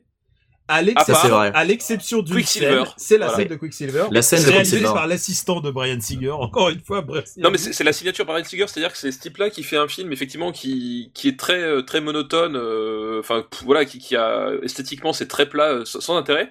Et d'un seul coup, t'as une scène magique euh, avec Quicksilver, donc euh, qui met à, à profit ses pouvoirs pour sauver euh, en gros euh, tout le monde euh, des des balles qu'on leur tire dessus. Et cette scène-là, elle, est- elle est super bien, elle est, elle est super bien rythmée. L'idée de mise en scène est super bien trouvée. La- L'acteur, La mise en musique est pas mal. la mise en musique est Ouais, top, l'acteur est vraiment est vraiment dedans. Enfin, c'est-à-dire, tu vois, c'est c'est marrant parce que ils ont passé là euh, six films à essayer de caractériser des personnages qui fonctionnent jamais, et sur cette scène-là, l'acteur qui joue Quicksilver en deux sourires, t'as compris en fait euh, Excusez-moi, comment cette fonctionne. scène quoi. est tellement bien, je pense que c'est pas de Brian Singer. Et, Non, euh, mais ouais, c'est- possible. C'est l'anomalie quoi. Alors Mais moi elle cette scène, est géniale. Je me la je me la suis rematé trois fois quand j'ai re- revu le film parce que et d'ailleurs en sortant du cinéma j'avais qu'une envie c'était de la revoir. Euh, cette scène elle, elle explique bien euh, ce que papa euh, disait pour pour ah, je crois c'était pour X-Men 3, c'est que t'as pas besoin de faire les origines d'un personnage Oui, pour le caractériser. Et c'est ça le problème, le problème des films X-Men c'est que la caractérisation des personnages, elle est quasiment tout le temps nulle à chier. Il y en a un qui est pas trop mal caractérisé, c'est Wolverine parce que euh, c'est lui le héros quasiment de tous les films.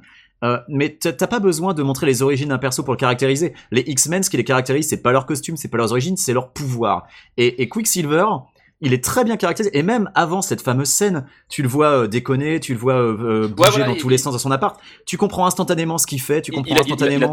voilà, il a très à peu quoi de il va scènes et- Et, servir. le personnage fonctionne euh, tout de suite. Et, et ça, c'est un truc qu'ils arrivent pas à faire sur les autres films. C'est ça qui est fou. Hein. Et c'est ça qui est dingue. Et, le cinéma, c'est ça. C'est, enfin, t'as pas besoin de, de, de six films avec euh, 3000 lignes de dialogue pour euh, caractériser un personnage, quoi. Tu vois, Et tu normalement, vois, si t'as de l'idée, euh, Magneto, tu le fais. et alors, et, moi- et c'est le moment où je sens quand même la lassitude monter euh, auprès des acteurs, Mm. parce qu'il en a quand même, euh, il y a, euh, Yann McKellen n'a rien à non, voir. Xa- Xavier, Xavier, euh, Yann McKellen, il répète toujours la même chose. Non, Ouais. il y a du bon dans les hommes et tout ça. Ouais. Ah, Et tu, genre, tu le sens fatigué, hein, Au McKellen. bout hein. du 15e McKellen, tu à sens, Fas- ouais. Fassbender, il- là tu sens un peu Fassbender, c'est pareil, il est complètement à côté, quoi. Fassbender, tu sens qu'il en a, il en a un peu ras le cul. Il préférait quand il était euh, chasseur de nazis. Et là, là, quand tu lui dis, mais non, Magneto, il y a du bon et toi, oh, genre, c'est la 15e millième fois qu'on entend ça, ça suffit. Euh, mais, écoutez, il y a un truc dans ce film que moi, il y a un- une scène vraiment que je sauve. C'est le moment où, alors, j'aime pas du tout euh, le prétexte de faire revenir Wolverine dans le, dans le passé, mais Wolverine se, se réveille à poil dans un lit avec une femme. Avec une femme, ouais. Oui, et. Sur un waterbed. Sur un sur un waterbed. waterbed euh, Ouais. dans les années vrai. 70 sur fond de euh, je sais plus si c'est un sexual healing ou je sais plus c'est lequel mais un truc très 70s euh, il, les- est, il est su- il est euh, sur Broadway c'est c'est génial je trouve que a- cette scène est vraiment hilarante En et fait, il y a très, il y a très peu de trucs qui ancrent le film dans les années 70, mais c'est les rares trucs réussis, je trouve. Euh, cette scène notamment, qui est vraiment euh, très chouette. Euh, les scènes avec Quicksilver où tu regardes dans le dans le le sous-sol de sa mère, il a une borne Pong, euh, enfin il, il, a des, que des trucs des années 70, donc ça c'est plutôt réussi. Euh, et après le problème c'est que voilà tout le reste du film, toute la scène de fin par exemple avec la Maison Blanche pourrait se passer dans les années 90, t'en as rien à branler quoi. Ça ouais, n'avait- scène est complètement ratée. Enfin, genre, Tu je te dis déménage. finalement, Ouais, bah en fait il, il déménage le stade pour enfermer la Maison Blanche et pour qu'il soit Oui, tranquille, tu vois. Mais Oui, mais c'est. mais tu pas, dis à, quoi ça servait d'être dans les années 70 pour faire ça en Ouais. fait? Ça ne ça servait pas à grand chose et c'est vrai que les robots futuristes des années 70 ok on est dans un comics ok suspension d'incrédulité tout le bordel mais je trouve Bon, ça dommage mecs. de ne pas plus savoir utiliser les années 70 Il est temps de noter ce film.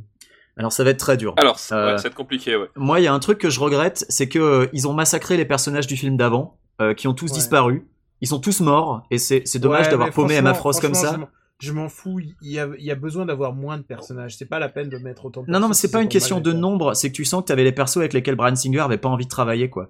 Et, euh, et ne serait-ce que Azazel, je suis d'accord qu'il était raté, mais c'était le seul à pas avoir la peau bleue. Et je trouvais ça cool d'en avoir un rouge pour une fois. Parce que quand tu regardes ceux qui sont pas euh, avec une couleur euh, normale, ils sont tous bleus. Et euh, donc là, un rouge, Bon, c'était amis, cool. Hugh Jackman, tout nu dans les années 70, vous le mettez. Je le mets. Écoute, je mets ça au-dessus de The Wolverine quand même. Ouais, moi aussi, oui, oui, oui. Mais est-ce Ouais, que, est- mais je te dis, que le je mets film ça est- au-dessus de X-Men 1 ou. Alors moi, je, ce film, je le trouve marrant. Euh, il me distrait, je m'ennuie pas. Euh, le globalement, trouve, je le trouve beaucoup trop long. Il est Je trop trouve long. trop long. Et alors, Et- alors, et là, je vais vous dire un miracle de- du monde moderne. J'étais dans l'avion et je l'ai passé en avance rapide et ça passe très bien. Et euh, je pense que si ce film je le revoyais en avance rapide, ça serait ok. Oui, puis Euh, pour moi, il a, il, a, il a un souci qui, mais alors ça pour le coup, c'est hérité des, des, des, des comic books, pas forcément du, du cinéma. C'est cette impossibilité de faire crever des personnages. C'est-à-dire que si ton personnage y crève, faut que la scène d'après il ressuscite.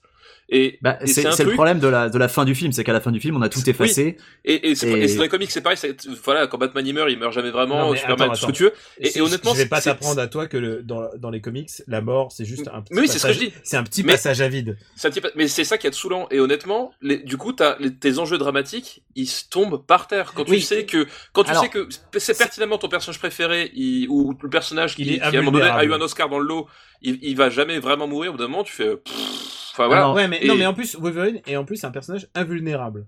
Donc, tu vois, et à aucun Donc, moment euh, le film il, faut- a, a- il a pas le il a jamais d'enjeu dramatique. Sinon, c'est- avoir des aventures fun avec des ninjas. Non, mais c'est Moi, c'est je ces vais films, te dès, dire- les premières minutes, ils, vont, ils, ils te disent, ouais, tout le monde va mourir, puis tu sais, tu tiens la main, et puis genre, il te fait un clin d'œil, et tu, et ouais, ok, bon, non, où- fais où chier, est-ce- quoi. Où est-ce qu'on le met ça? Alors moi je vais vous dire ce que j'aime bien dans le film euh, parce que je le mettrais quand même assez haut mine de rien. Euh, je trouve que même si euh, l'enjeu a dramatique est foutu. Mais voilà, euh, les, honnêtement les scènes dans le futur sont pas très bien réalisées. Ah, mais il y a un côté, il y a un côté, il y a un côté désespéré, très sombre qui je trouve fonctionne assez bien dans le fait que les sentinelles les massacrent mais vraiment de manière très brutale. Euh, ce que dit ce que dit euh, papa est très vrai. Tu sais que euh, à la fin ils vont être sauvés et donc tu sais très bien que leur mort elle sera pas définitive. Mais ce côté euh, jusque boutiste qui est très Terminator aussi où tu vois les héros qui se font massacrer et qui n'ont aucune chance de s'en sortir à moins que voilà les autres s'en sortent dans le dans le, dans le passé. Écoute, Et- moi, et- pour moi, assez réussi. Pour moi, c'est de la redite de First Class, c'est-à-dire il a voulu faire un film d'époque et il réussit pas très bien. Il Attends, j'ai un hélico qui passe là, c'est la police qui veut vraiment me trouver. Moi, écoute, moi je le mets sous X-Men premier. Moi, tu vois, je trouve que les, les scènes dans le passé fonctionnent parce qu'il y a un nombre très réduit de personnages au final. Euh, Ouais, quand je- tu regardes, ceux du futur- sous- je mets ça quand même sous X-Men premier. euh, ah, moi je le mets, je le mets au-dessus. Cette course poursuite de Jennifer Lawrence, c'est le seul truc, c'est le seul, euh, c'est le, le seul truc dramatique du film, c'est une course poursuite de Jennifer Lawrence. C'est, j'en peux plus, j'en pouvais plus. euh, c'est- c'est c'est pas assez intéressant pour moi. Ouais, moi je, moi je le mettrais Et- quand et même au-dessus. Moi, je sais pas, saccage- papa. Ça, ça saccage Bah à- justement, à, voilà, tout je- jamais. je suis l'arbitre. Ça sous-saccage, ça, ça saccage à tout jamais un des meilleurs arcs de BD de, des X-Men. Genre, Non, mais ça, avant- il faut, non, faut mais le dire, de faut le toute dire façon, que quand non, mais- Day of Future Past est, est sorti, euh, c'était euh, en même temps, sinon avant que Terminator. C'est à mais- l'époque où ça se faisait pas encore ce genre de Non truc. mais Daniel, les, les films qui prennent les, les titres des comic books ne vont pas respecter les comic books. Voilà, c'était Ouais, pareil avec que Civil c'est War. que, c'est que maintenant c'est plus possible de refaire ça. Eh bah, ils l'ont fait. hein. un, Day- un Day of Future Past. Je pense plus, enfin, euh, Eh, tu sais, pas dans 20 ans. Ils vont refaire un Dark Phoenix, donc euh, Bon, alors où est-ce qu'on le met? Moi je le mets sous X-Men. moi, Moi- je le mets- au-dessus. Moi je le mettrais juste en dessous aussi de- du premier X-Men. Euh, parce qu'effectivement, enfin comme dit, les, les quelques scènes réussies, pour moi, elles, elles sauvent pas un film où, enfin moi ça me fait chier un film où j'en ai rien à foutre des personnages. Et ça c'est vraiment mon gros problème avec Écoute, Days of Future écoute, Past. je n'aurais pas le triomphe. Non, c'est vrai, Je n'aurais pas, je- j'aurais le triomphe modeste. Et euh, merci. Donc voilà, je, je vais dans le sens de Daniel, désolé. Eh bien écoute, eh bien écoute, j'espère que tu as vu le suivant parce que nous avons quand même un film euh, guest, c'est quand même Deadpool. Oui, tout à fait, je l'ai comme- vu. Ah, tu l'as vu, cool. Ouais, tout à fait. Deadpool, euh, grosse grosse blague, euh, un film euh, qui a été monté de toutes pièces euh, à bracadaventresse, ils ont fait liquer le- la séquence, en fait- en la, fait, la en gros, seule séquence d'action du film. c'est ça. En fait, en gros, l'histoire c'est que c'est Ryan Reynolds qui jouait d'ailleurs euh, Deadpool dans le film X-Men Origin. Alors, Il s'est Il senti jouait, mal il jouait, il jouait, euh, il jouait à Wade Wilson, un homonyme dont on Oui, ne connaît ça. pas les pouvoirs et qui est juste fort avec ses katanas. Parce que techniquement, on sait pas du tout ce que sont ses pouvoirs au début, quoi. Voilà, c'est ça. Et bref, et, et du coup, il voulait absolument faire ce. Enfin, c'est ça, c'est un, cas- c'est un cas d'école qui est, qui est assez rigolo, c'est qu'il il voulait absolument faire ce film, mais personne voulait le faire parce que Deadpool c'était trop bizarre, Deadpool c'est trop violent, Deadpool c'est trop ci, c'est trop ça. Et il, il, il, a, il a fait chier les studios pendant je sais pas combien de temps. Il a monté, une, comme dit, une, une démo en fait qui se retrouve finalement dans le film euh, refaite, qui est effectivement la, quasiment la seule scène d'action du film. Non, il, y a euh, il y a deux scènes d'action, il y a le début et, Et, et la fin. La scène en de fait, fin qui est pas, qui est pas très bien. Et qui est toute pourrie, qui est abominable. Enfin bref, Mhm. et il a fait fuiter au bout d'un moment cette cette, dé- euh, cette cette scène démo et tout Internet l'a reprise. en disant, Oh c'est génial machin Deadpool. tout. Et, au- et au bout d'un moment ils ont réussi à monter le film comme ça. Voilà. Avec Et, un euh, budget euh, qui est ridicule en- hein, par rapport. Avec un budget euh, ridicule par rapport avec un budget ouais. ridicule et en plus en faisant liquer ce truc juste avant le Comic Con. Enfin, tu vois, genre Oui, oui. vraiment Et- c'est un film qui a été à destination du Comic Con. Et, et c'est marrant et du coup euh, Et c'est un des plus touchant, gros quoi. succès de la franchise. Oui, Ouais. clairement. Ouais. En plus en termes de de- de- d'entrée, enfin c'est ça cartonne un truc de fou quoi. Je vous préviens tout de suite, pour moi, ce film, en, dehors de ses qualités, je vais sanctionner quand même la mauvaise influence, et je, je le vois d'ici, c'est euh, que bientôt ils vont faire des films super-héros rated R, euh, puisqu'ils ont vu que ça a marché une fois, et ils vont pas arrêter maintenant. Ils vont faire, ils vont faire Lobo, ils vont faire tous les anti-héros possibles. Mais c'est pas forcément une mauvaise chose. hein. Ah, moi, je pense que ça va être une mauvaise chose à, mo- à moyen terme, parce Bah, de que toute façon, j'en fais, j'ai envie, j'ai envie de te dire moi, parce euh, qu'ils vont, en faire des, ils vont en faire des tonnes. Ah oui, et ils vont, ils vont, faire, trop. Ils vont comme, faire jusqu'à l'usure. Ouais, mais est-ce que c'est comme c'est comme euh, c'est comme Watchmen. Watchmen, j'adore ce comic, c'est euh, comic génial. Mais si on m'avait dit que ça allait faire 10 ans de non, euh, 30 ans de comics euh, genre dark et toute cette toute cette génération de comics dark qui sont pas toujours très bons, je sais pas si je l'aurais apprécié euh, pareil. Mais moi en fait, c'est mon- j'allais, j'allais te demander, est-ce que tu as trouvé que les comics avaient globalement perdu en qualité depuis la disparition du Comic Code Authority? Donc, a priori, t'es pas trop pour les comics d'art. Tu préfères le non, pulp, les c'est trucs pas un peu. ça. Je suis pour qu'il y ait, euh, je, suis, je suis pour les comics, je suis pour les comics. En fait, moi, En fait, je suis pour qu'il y ait que les super-héros quand même restent pour un truc un truc de gamin. J'ai eu beaucoup de gens personnellement qui m'ont demandé est-ce que je peux emmener voir mon fils de 10 ans euh, Voir Deadpool. de 10 ans voir Deadpool. Je lui ai dit écoute, c'est tendu parce qu'il fait enfin je veux dire dès les premières scènes, euh, je crois qu'il y a Ryan Reynolds qui se fait sodomiser quoi. il y a, Il y a non, mais beaucoup, voilà, il y a beaucoup, du. beaucoup de vannes de sodomie quand même. Ouais, et puis il y a des têtes tranchées, il y a des bras qui volent, il y a, c'est quand même extrêmement Et- violent. Moi, j'emmènerais pas un gamin de pense 10 ans que- voir ça. Et c'est et par contre, c'est rated R, mais c'est le film préféré euh, de tous les gamins de 14 ans évidemment. C'est fait ah bah pour eux. C'est, Bah, fait mais- pour, euh, pour ceux on, qui on va pas refaire, on va pas Tout refaire comme Call of Duty, du, le jeu film, voilà. préféré des gamins de 13 ans, tu sais. Ouais, On va pas refaire l'historique du, du film rated R, mais euh, dans les années 80 c'était ça, c'était des films interdits au moins de, de 16-17 ans qui étaient à destination des adolescents malgré tout. Enfin, Alors, faut. Et film t'as- t'as ce rated. R, euh, rappelons, c'est interdit aux moins de 17 ans non Oui, accompagnés. c'est- non, non, mais non ça veut dire que si tu accompagnes ton gamin, il, un Voilà. gamin de 9 ans a le droit d'aller le voir, hein, euh, si tu l'accompagnes. À, à- à la base, c'est un cinéma d'exploitation aussi qui était fait pour attirer les adolescents et les adolescents que nous étions aussi de, devront nous le rappeler. Donc euh, c'est, enfin, ça, dans l'absolu, c'est pas nouveau et euh, ça finira comme ça. Moi, je pars du principe que dire, on a, on a Plus- tous vu le premier Robocop à 10 ans, quoi. On va arrêter c'est ça. Plus le, le film, le super-héros sera différencié. Le, le seul souci, c'est ça, c'est qu'en fait, euh, plus il y aura d'offres, mieux ce sera à mon sens. Euh, Parce que moi, j'en ai un peu marre de voir sans arrêt le même film, quoi. Tu vois. Est-ce que, C'est un est-ce peu que ça je peux truc. dire encore deux choses que je pour juste pour casser ce film juste parce que en fait faut le dire on a fait le pilote de After Eight en fait on avait parlé de Deadpool et on l'a Ouais. jamais diffusé du coup, Et, on est- et en fait, on était, on était plus ou moins d'accord hein, que c'est un film qui, sur sa Ouais. première moitié, est vraiment chouette et sur sa deuxième Ouais. moitié tombe complètement à poids. à plat. alors moi il y Je a suis d'accord aussi. il y a trois il y a une chose que je sauve c'est que euh, Morena Baccarin je trouve qu'elle est super parce Elle qu'elle est- Bah, elle est super la, première moitié, quoi. Et Dans ensuite, sa ça première devient moitié, une demoiselle en détresse. Avant qu'elle devienne demoiselle en détresse, elle a vraiment une personnalité. Tu sens Je suis que d'accord. elle a du répondant et tout ça. Et malheureusement, à la fin, euh, c'est pas très bien.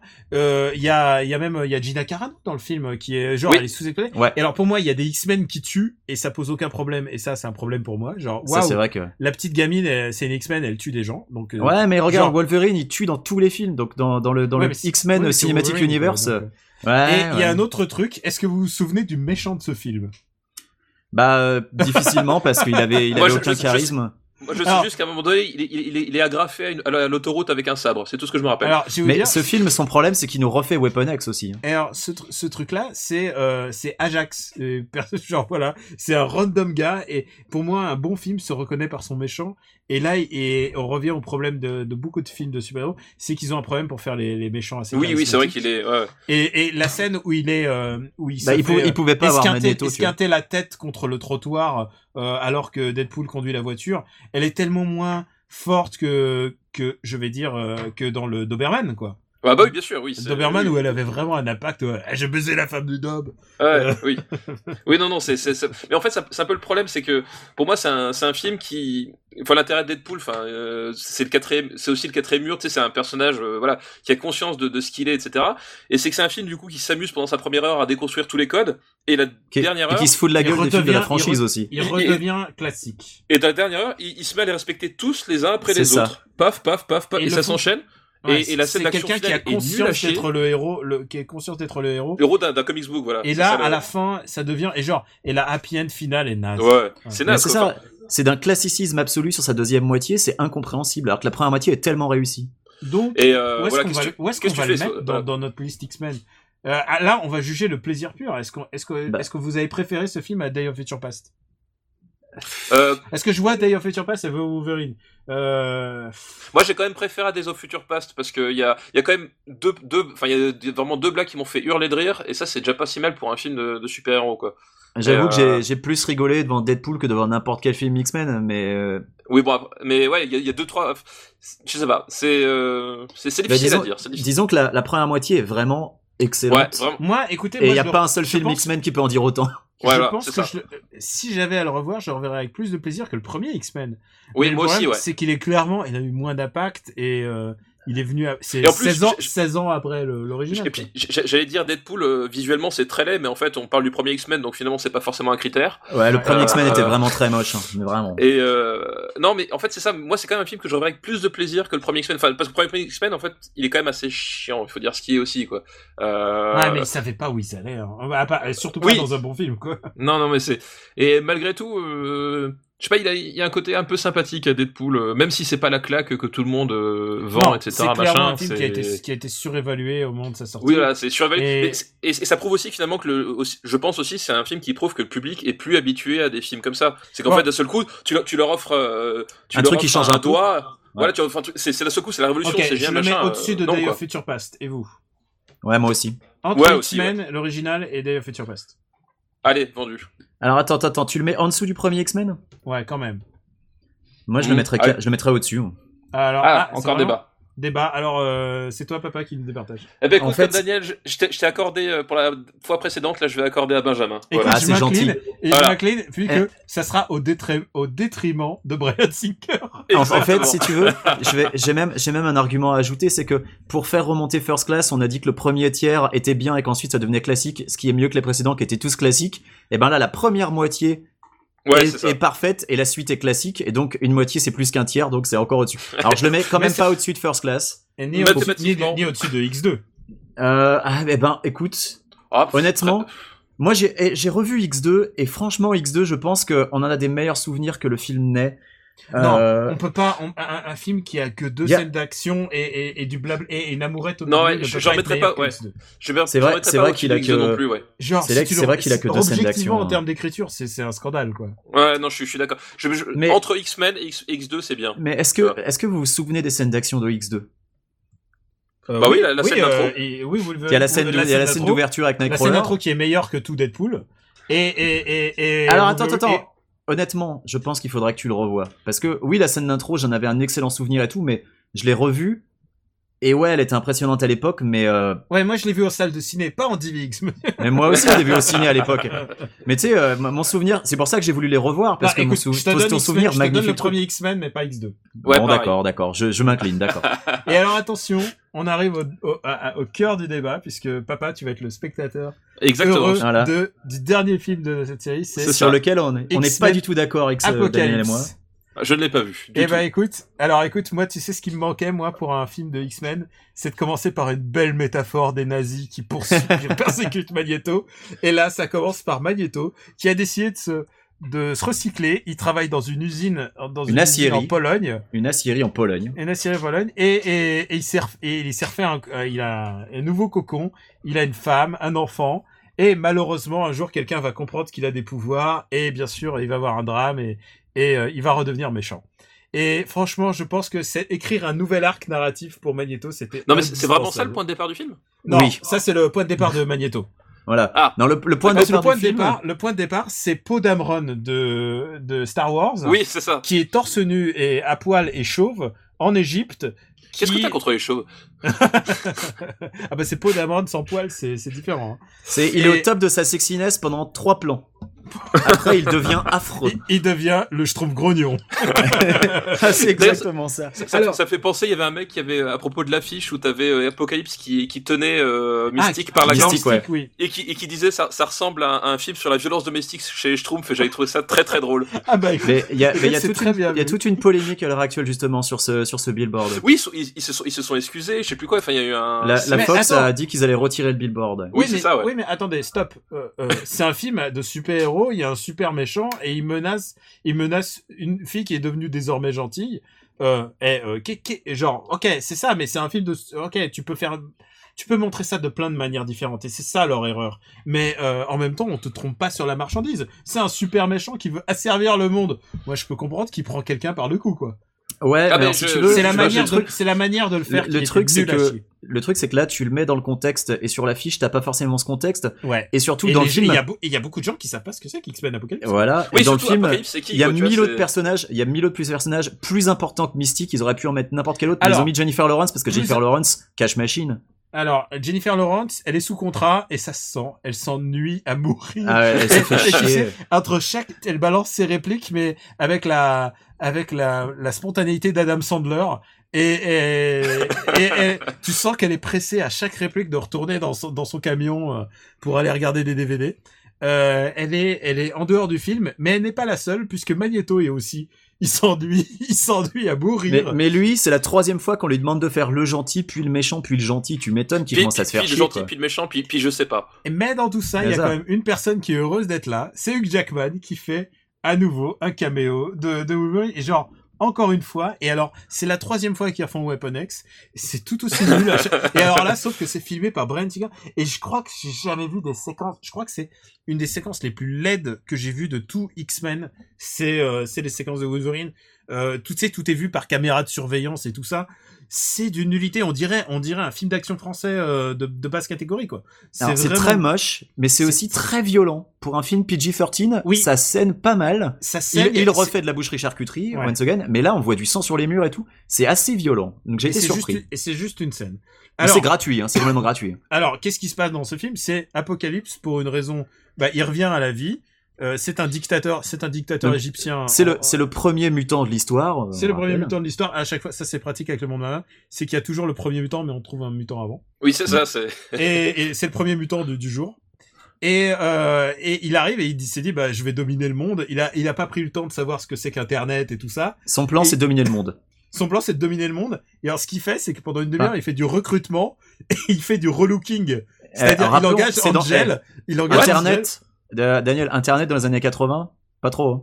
Ah, c'est vrai que c'est dans les années 80, ouais. mais oui, vrai. mais, mais c'est le même problème que pour Days of Future Past, c'est qu'il y a rien qui caractérise les années 80, sauf la scène de Quicksilver avec la Ah bah musique. oui. Mais c'est la musique qui caractérise parce que tu n'as rien qui te dirait que c'est les années 80 si Quicksilver a une bande tu- de, Miss Pac-Man dans sa pourquoi- chambre. Voilà. Je vais te dire pourquoi j'ai confondu, parce que Apocalypse, c'est un méchant typiquement des années 90 des X-Men. Tout à fait. Et le scénario, des espèces de, ce, ce scénario, euh, ce prétexte, c'est typiquement un comics abracadabrantesque des, des années 90 des X-Men.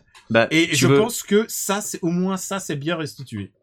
Et c'est vrai que dans les donc- années 90, la grande mode, c'était de sortir le super vilain qui est encore plus puissant que tous les autres. Donc il y a eu Apocalypse, il y a eu Ouais, c'est la, c'est la, c'est la C'était- Sangoku, quoi. Enfin, c'est- Ouais. c'était pareil. Mais c'est Dragon ça. Ball, c'était pareil, quoi. Et, et, et tu le vois parce que les, les jeux vidéo euh, X-Men versus Street Fighter et Marvel versus Capcom de l'époque utilisaient ces méchants-là en boss de fin et Ouais, ils tout prenaient tout ouais. l'écran. Ils prenaient Et, tous les euh, ils avaient des attaques qui, qui, qui défonçaient tout d'un seul Et coup, voilà, quoi. c'était la, la grande époque où il fallait des méchants toujours plus puissants et c'est exactement Dragon Ball. Et- Des et méchants donc- over the top. Et donc, Voilà. pendant une demi-heure, il Oh, il l'a placé. Oh, c'était dégueulasse.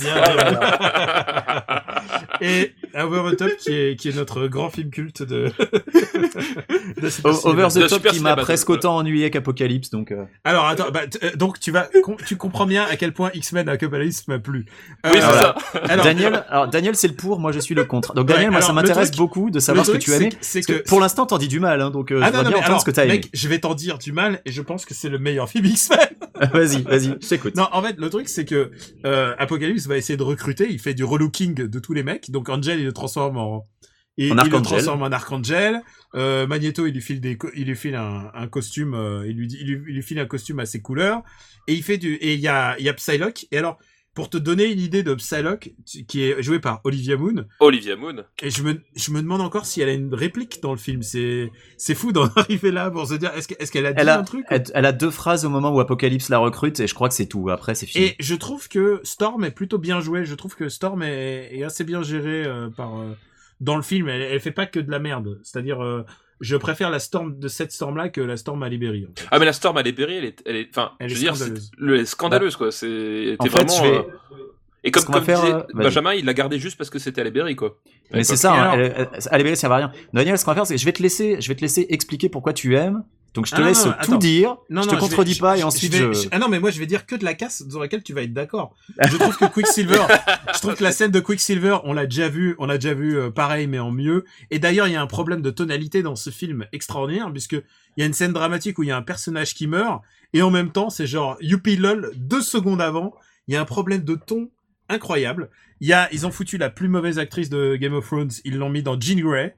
Euh, je suis désolé, Sophie Turner, c'est pas possible Elle est nulle. elle est nulle. Euh, Il y a, il y a vraiment, il y a plein de choses qui ne font pas. Je trouve qu'il y a un acteur qui s'en sort dans toute cette merde.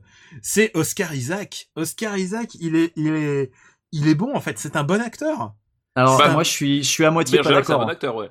Euh, non, moi Oscar je trouve Isaac que est un vrai bon acteur et je trouve que avec son costume de Schtroumpf, Schtroumpf grognon là, euh, franchement, il s'en sort pas mal et surtout, il incarne une vraie menace et il y a une espèce de vrai combat. Et alors pour moi, c'est un film de merde, mais c'est aussi un film de merde que je, et, et je m'engage, je- j'ai plus de, j'aurais plus de plaisir à revoir X-Men Apocalypse que Civil War. ah, ouais, donc tu vois c'est très chaud. Alors Et là, et là, Boum. Et là, ça c'est là- ton, tu drop the Moi, j'ai trouvé Civil War très moyen, donc voilà, tu vois. De quoi donc, ouais. Ah non, Moi, mais j'ai trouvé Civil War très moyen. Civil War, j'ai aucune envie de le revoir, alors que pour moi, ça, c'est un film vraiment merdique. Mais j'aurais plaisir à le revoir parce qu'il y a plein de choses débiles. Euh, Cyclops, on l'envoie dans les cailloux, il s'enfonce dans les cailloux.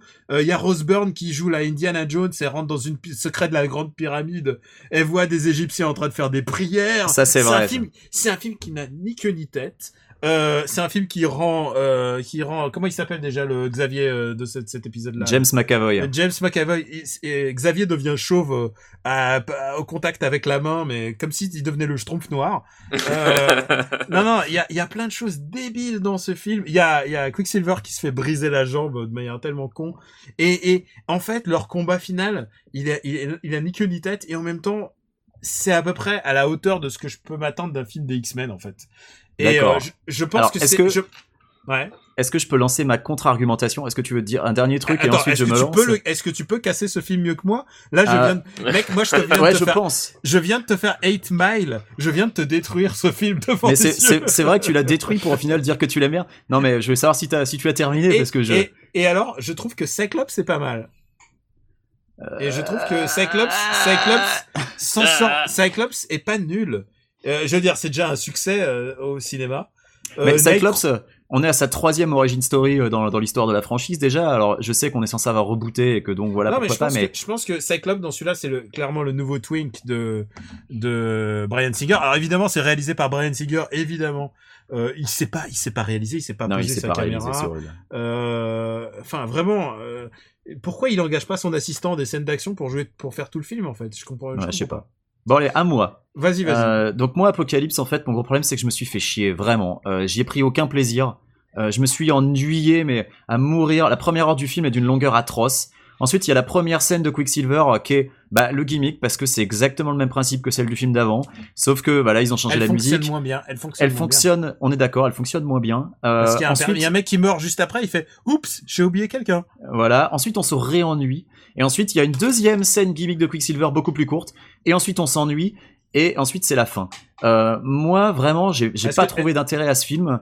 Euh, les scènes, le combat final, c'est le combat final de Fantastic Four. C'est euh, tous autour du méchant et on balance tout ce qu'on a dessus. Enfin, Mais Apocalypse, il crève d'une manière horrible. Laisse-moi finir. Laisse-moi moi, Je t'ai laissé finir. Daniel. Laisse-moi finir.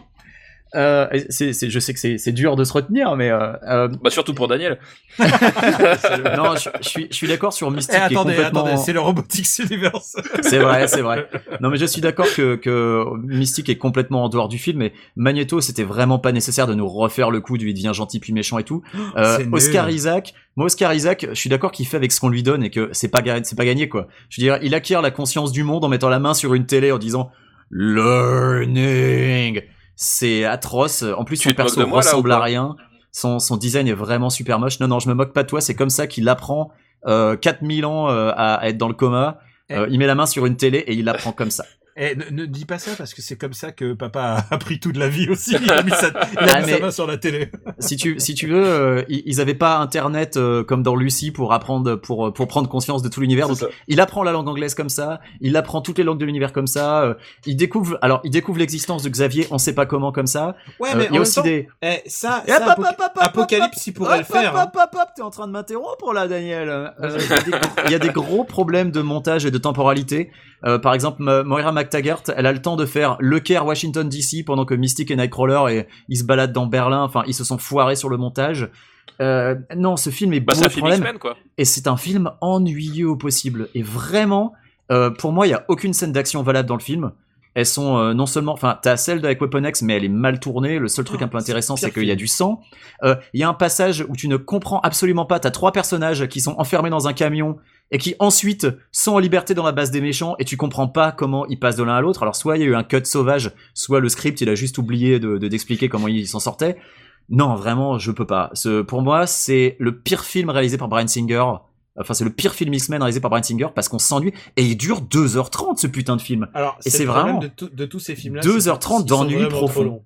Ils sont vraiment trop longs, mais Mais je crois que c'est le plus long. hein. honnêtement, j'ai pris un certain plaisir, mais comme je regarde un nanar, je pense que ce film, pour moi, il aurait pas dû s'appeler X-Men Apocalypse, mais X-Men Best of the Best. X-Men over the top parce qu'on s'ennuie à crever. Non, mais le truc, c'est over que the top. Tu vois, Over the Top, on s'ennuie à crever pendant la première heure et ensuite ça devient rigolo. Là, je me suis même pas. Le combat final, c'est c'est fantastique fort, vraiment. C'est genre, Bah, euh, allez, on balance tout ce qu'on a sur le méchant et ça marche, quoi. Écoute, X- je, je te rappelle que je suis un des rares défenseurs de Fantastic Four. Mais pas du combat final. Même le combat final, Non, tu non, le même défends le pas. combat final chier. Écoute. Donc voilà, euh, donc ça il faut- c'était. Il faut, déterminer. Nous avons dit nos arguments. Moi, tous mes arguments sont là pour détruire ce voilà. film. Ce film que j'ai pris un plaisir malsain à aimer. Je le reconnais. Et euh... Et, et c'est là qu'on a la petite surprise qu'on avait préparée pour papa parce qu'on savait qu'on n'était pas d'accord et donc on avait dit, toi, tu seras Je dois plus ou juger, moins. c'est ça? Mais en fait, faut- on avait dit Daniel sera la défense, mais il a défoncé le film. Moi, je serai le, je serai l'accusation. Maintenant, Ouais, il faut que tu dit- t'as dit- choisisses. T'as dit, que du- t'as dit que du bien du film. Alors que moi, j'ai dit des trucs. Donc Alors, en fait, euh, voilà, papa, tu dois choisir, tu dois non, trancher non, qui t'a le plus Alors convaincu. d'abord, d'abord, le... rappelle-moi le classement, tu vois, pour que j'ai les idées claires. alors, Voilà. premier, c'est First Class. Bon, Ok. je, je vous le donne. X-Men Apocalypse, c'était pas au-dessus de First Class. Deuxième, X2. Euh, troisième, Deadpool. Et je vous cache pas que je regarde dans ces eaux-là, hein, pour moi. Moi, je le mets en Euh, dessous de Deadpool, c'est sûr. Quatrième, X-Men, premier. premier. Euh, cinquième, euh, Day of Future Past. Sixième, euh, The Wolverine. Septième, euh, X-Men Origins Wolverine. Donc le premier. Huitième, euh, X-Men The Last Stand. Et voilà, il ne reste plus qu'à choisir le neuvième. En sachant qu'il reste encore un film, euh, un film Wolverine à sortir avec euh, Hugh Jackman, on est très impatient. On est Alors, très très tu- impatients. Tu sais quoi? Je propose que Daniel dise où il le met. Moi, je dis où je le mets. Et c'est papa qui va choisir à la Moi, j'ai déjà une idée, enfin, de ce que vous avez dit, j'ai déjà une idée personnelle, mais effectivement, je vais vous laisser terminer votre argumentaire, n'est-ce pas If the glove fits, you must quit. Euh, voilà, allez-y. Voilà. Allez, Alors, Daniel, tu le mets où? Allez, je me lance. Moi, je le mets. Euh, je le mets sous X2 entre entre X2 et Deadpool et boum et genre Putain, je, je Tu suis le mets au-dessus de Deadpool. La vache. Ah ouais. Et surtout c'est pas ça c'est que je le mets au-dessus du X-Men original Ah ouais, non mais c'est c'est fou. alors, Euh. est- alors que c'est quand même un film qui est pour moi c'est un c'est un nanar puissance 10 000 c'est Mais c'est le c'est il a une dimension nanardeuse qu'aucun Marvel a réussi à toucher Monsieur Dreyf, nous avons bien compris votre argumentaire. Laissez parler, Monsieur François. alors euh, sur le côté nanardesque, moi mon problème c'est qu'un nanar c'est un mauvais film rigolo, sympathique et que ce film m'a ennuyé à mourir.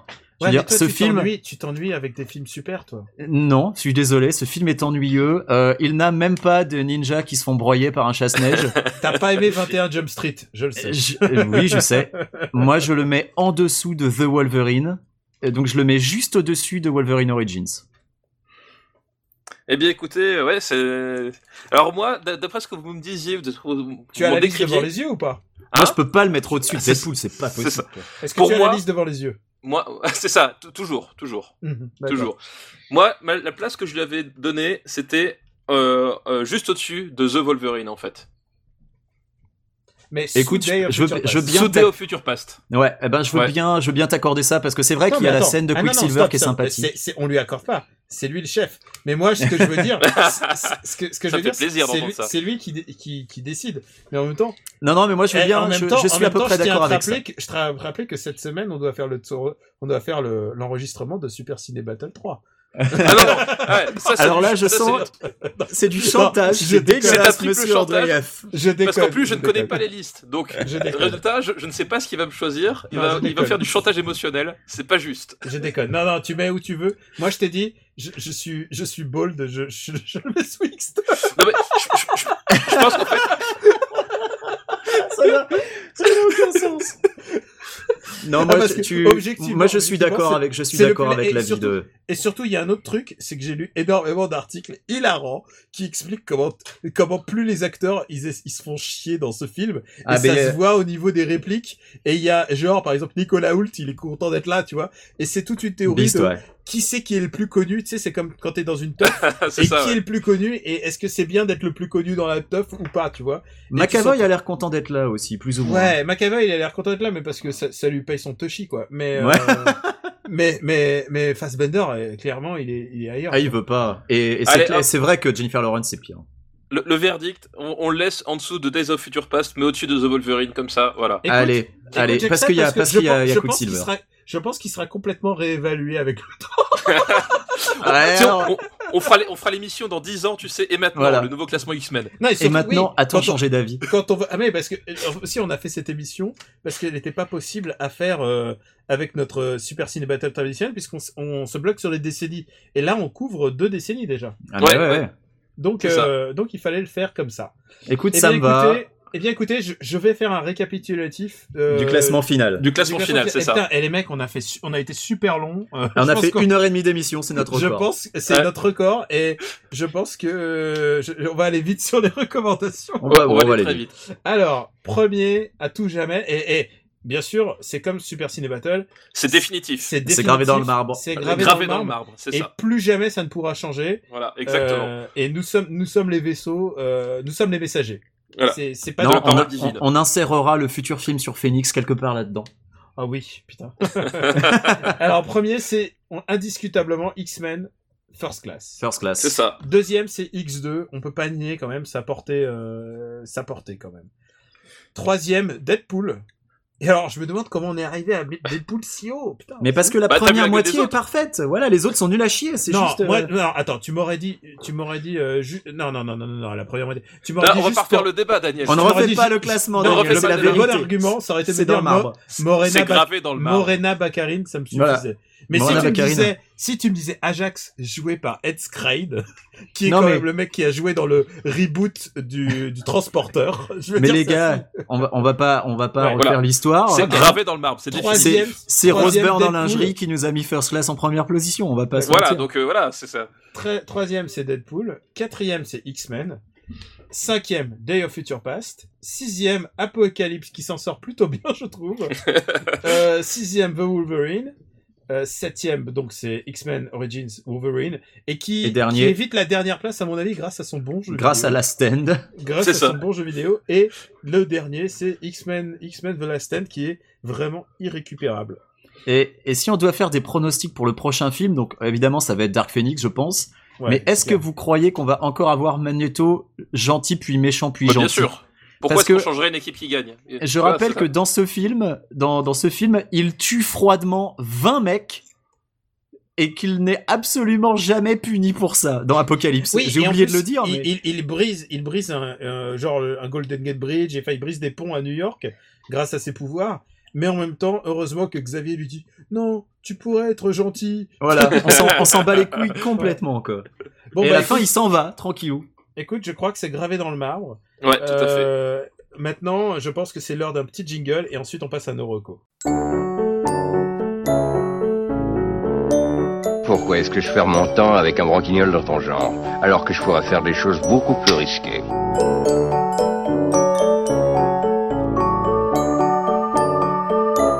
Comme ranger mes chaussettes par exemple.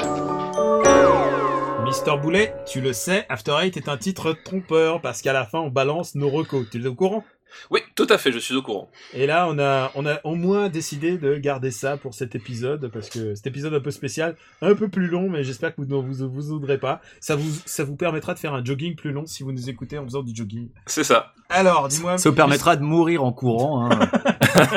les mecs, ils se programment le truc genre, allez, une heure de course. Et là, Eh mais attends, il y a un mec qui nous a écrit en disant, eh merde, moi j'ai, j'ai, j'ai fabriqué une balancelle en vous écoutant. mais c'est pas Henri Michel qui a fait un trampoline en nous écoutant, un truc comme ça Je crois qu'Henri Michel faisait du trampoline. Ouais, ouais. Bon alors, Mister Boulet, qu'est-ce que tu nous recommandes? Eh ben écoute, euh, je, m'étais- je me suis dit euh, que quitte à parler des X-Men et faire une recommandation, autant parler peut-être du meilleur film sur les X-Men qui a jamais été réalisé, euh, qui est un vieux film, hein, je vous le cache pas, c'est pas d'actualité. 1978, Brian De Palma qui réalise Fury. Euh, Ah oui. Ah oui, voilà, oui. Donc, donc Fury qui est euh, un film très foutraque, hein, euh, où en gros t'as Kirk Douglas qui joue un super espion dont la fille a des euh, pouvoirs euh, psychiques et qu'elle elle se fait enlever par un espèce de groupuscule qui réunit en fait plein d'adolescents qui ont de pouvoirs psychiques pour les étudier, pour en faire des armes, etc. Et euh, bah déjà, c'est même si c'est pas Brian de Palma au meilleur de sa femme, c'est quand même Brian de Palma, donc c'est euh, quand même il y a des scènes qui sont vraiment extraordinaires. T'as John Cassavetes en méchant qui euh, qui non seulement est un bon méchant et en plus il a euh, enfin la, la, la dernière scène où on le voit elle est vraiment extraordinaire. Je vous gâche pas le plaisir mais rien que pour ça ça vaut le coup de voir le film. Et donc euh, voilà donc c'est une, une histoire de de de de, de groupuscules euh, pas de- d'enfants paranormaux de- d'agents gouvernementaux et tout euh, c'est plutôt chouette. Donc euh, Fury de Brian de Palma. Est-ce que tu le mets au-dessus de Deadpool et de X-Men ah mais largement largement largement au-dessus de Deadpool. Ah, tu m'as vraiment donné envie de le revoir. Euh, Quicks, dis-moi tout. Alors, euh, bah moi, comme euh, j'ai regardé les films X-Men toute la semaine, j'ai pas eu le temps de regarder grand-chose d'autre, mais j'ai une recommandation, et c'est un petit peu une super-héroïne. Ma recommandation, c'est le compte Twitter de Laurent Saïm. Euh, excellent Euh, excellent les gens bon qui choix. me suivent savent que j'ai énormément d'affection pour Lolo. Euh, en fait, j'ai j'ai le même genre d'affection qu'avec les séries AB. Euh, tu, lis, tu, tu lis son compte Twitter, tu te rends compte que c'est une catastrophe, et, mais que tu peux pas t'empêcher de l'aimer un petit peu quelque part. Euh, parce que est Saïm, en fait, mais Ouais. elle est extrêmement touchante et euh, c'est ça elle- la meuf, elle, elle- elle vit son travail en fait. Elle, adore être à, à la Maison Blanche et, et, et sa passion transpire dans chacun de ses tweets. Et c'est ça que je trouve vraiment merveilleux, c'est que même si ces tweets c'est des, des fautes d'orthographe dans tous les sens, c'est écrit n'importe comment, c'est des photos cadrées, mais c'est incroyable. Tu te demandes comment on peut rater une photo à ce point-là. Euh, tu te dis mais c'est une journaliste cette meuf, mais comment c'est possible? Et en fait, ben c'est une journaliste parce que elle adore ce qu'elle fait. Elle est vraiment passionnée. Et je trouve ça merveilleux à suivre. Et, même si souvent je, je, je me moque euh, de je rigole eh ben je, je l'aime beaucoup. J'ai énormément de tendresse pour elle. Et en ce moment elle, elle suit les candidats démocrates. Donc là en ce moment elle est en Californie. Elle est, elle est à Los Angeles. Elle est à côté de chez moi. Euh, à chaque tweet, il y a un petit truc rigolo dedans, mais elle est vraiment touchante parce que euh, elle avait suivi un stage de formation à Twitter qui était complètement surréaliste à une époque, euh, qui était un stage qui avait été donné par la Maison Blanche pour les journalistes accrédités. Euh, donc vraiment, elle est formidable. Moi, j'aime beaucoup Lolo. Et euh, donc je vous, je vous recommande de la suivre parce que elle, elle RT tous les compliments comme une collégienne. c'est, elle est géniale. Oui, voilà. elle a pas l'air de savoir très bien utiliser les. mais les non, mais c'est, c'est ça. Mais, mais elle est tellement touchante. Moi j'aime beaucoup Elle a une approche. Voilà. postmoderne des, des, des, des réseaux sociaux, tu vois, c'est ça, quoi. C'est tout à fait ça. Donc voilà, le compte Twitter de Laurence Haïm, c'est at Lohaim, L-A-U-H-A-I-M.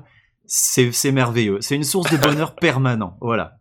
Et alors, euh, bah écoute, merci, je m'y attendais pas pour le Loaï, qui est un peu, un peu la mystique, tu vois. Elle change, elle, elle- change d'alliance en fonction des films. Ah, mais Donc, elle est, elle est géniale. Elle est géniale. Je l'adore.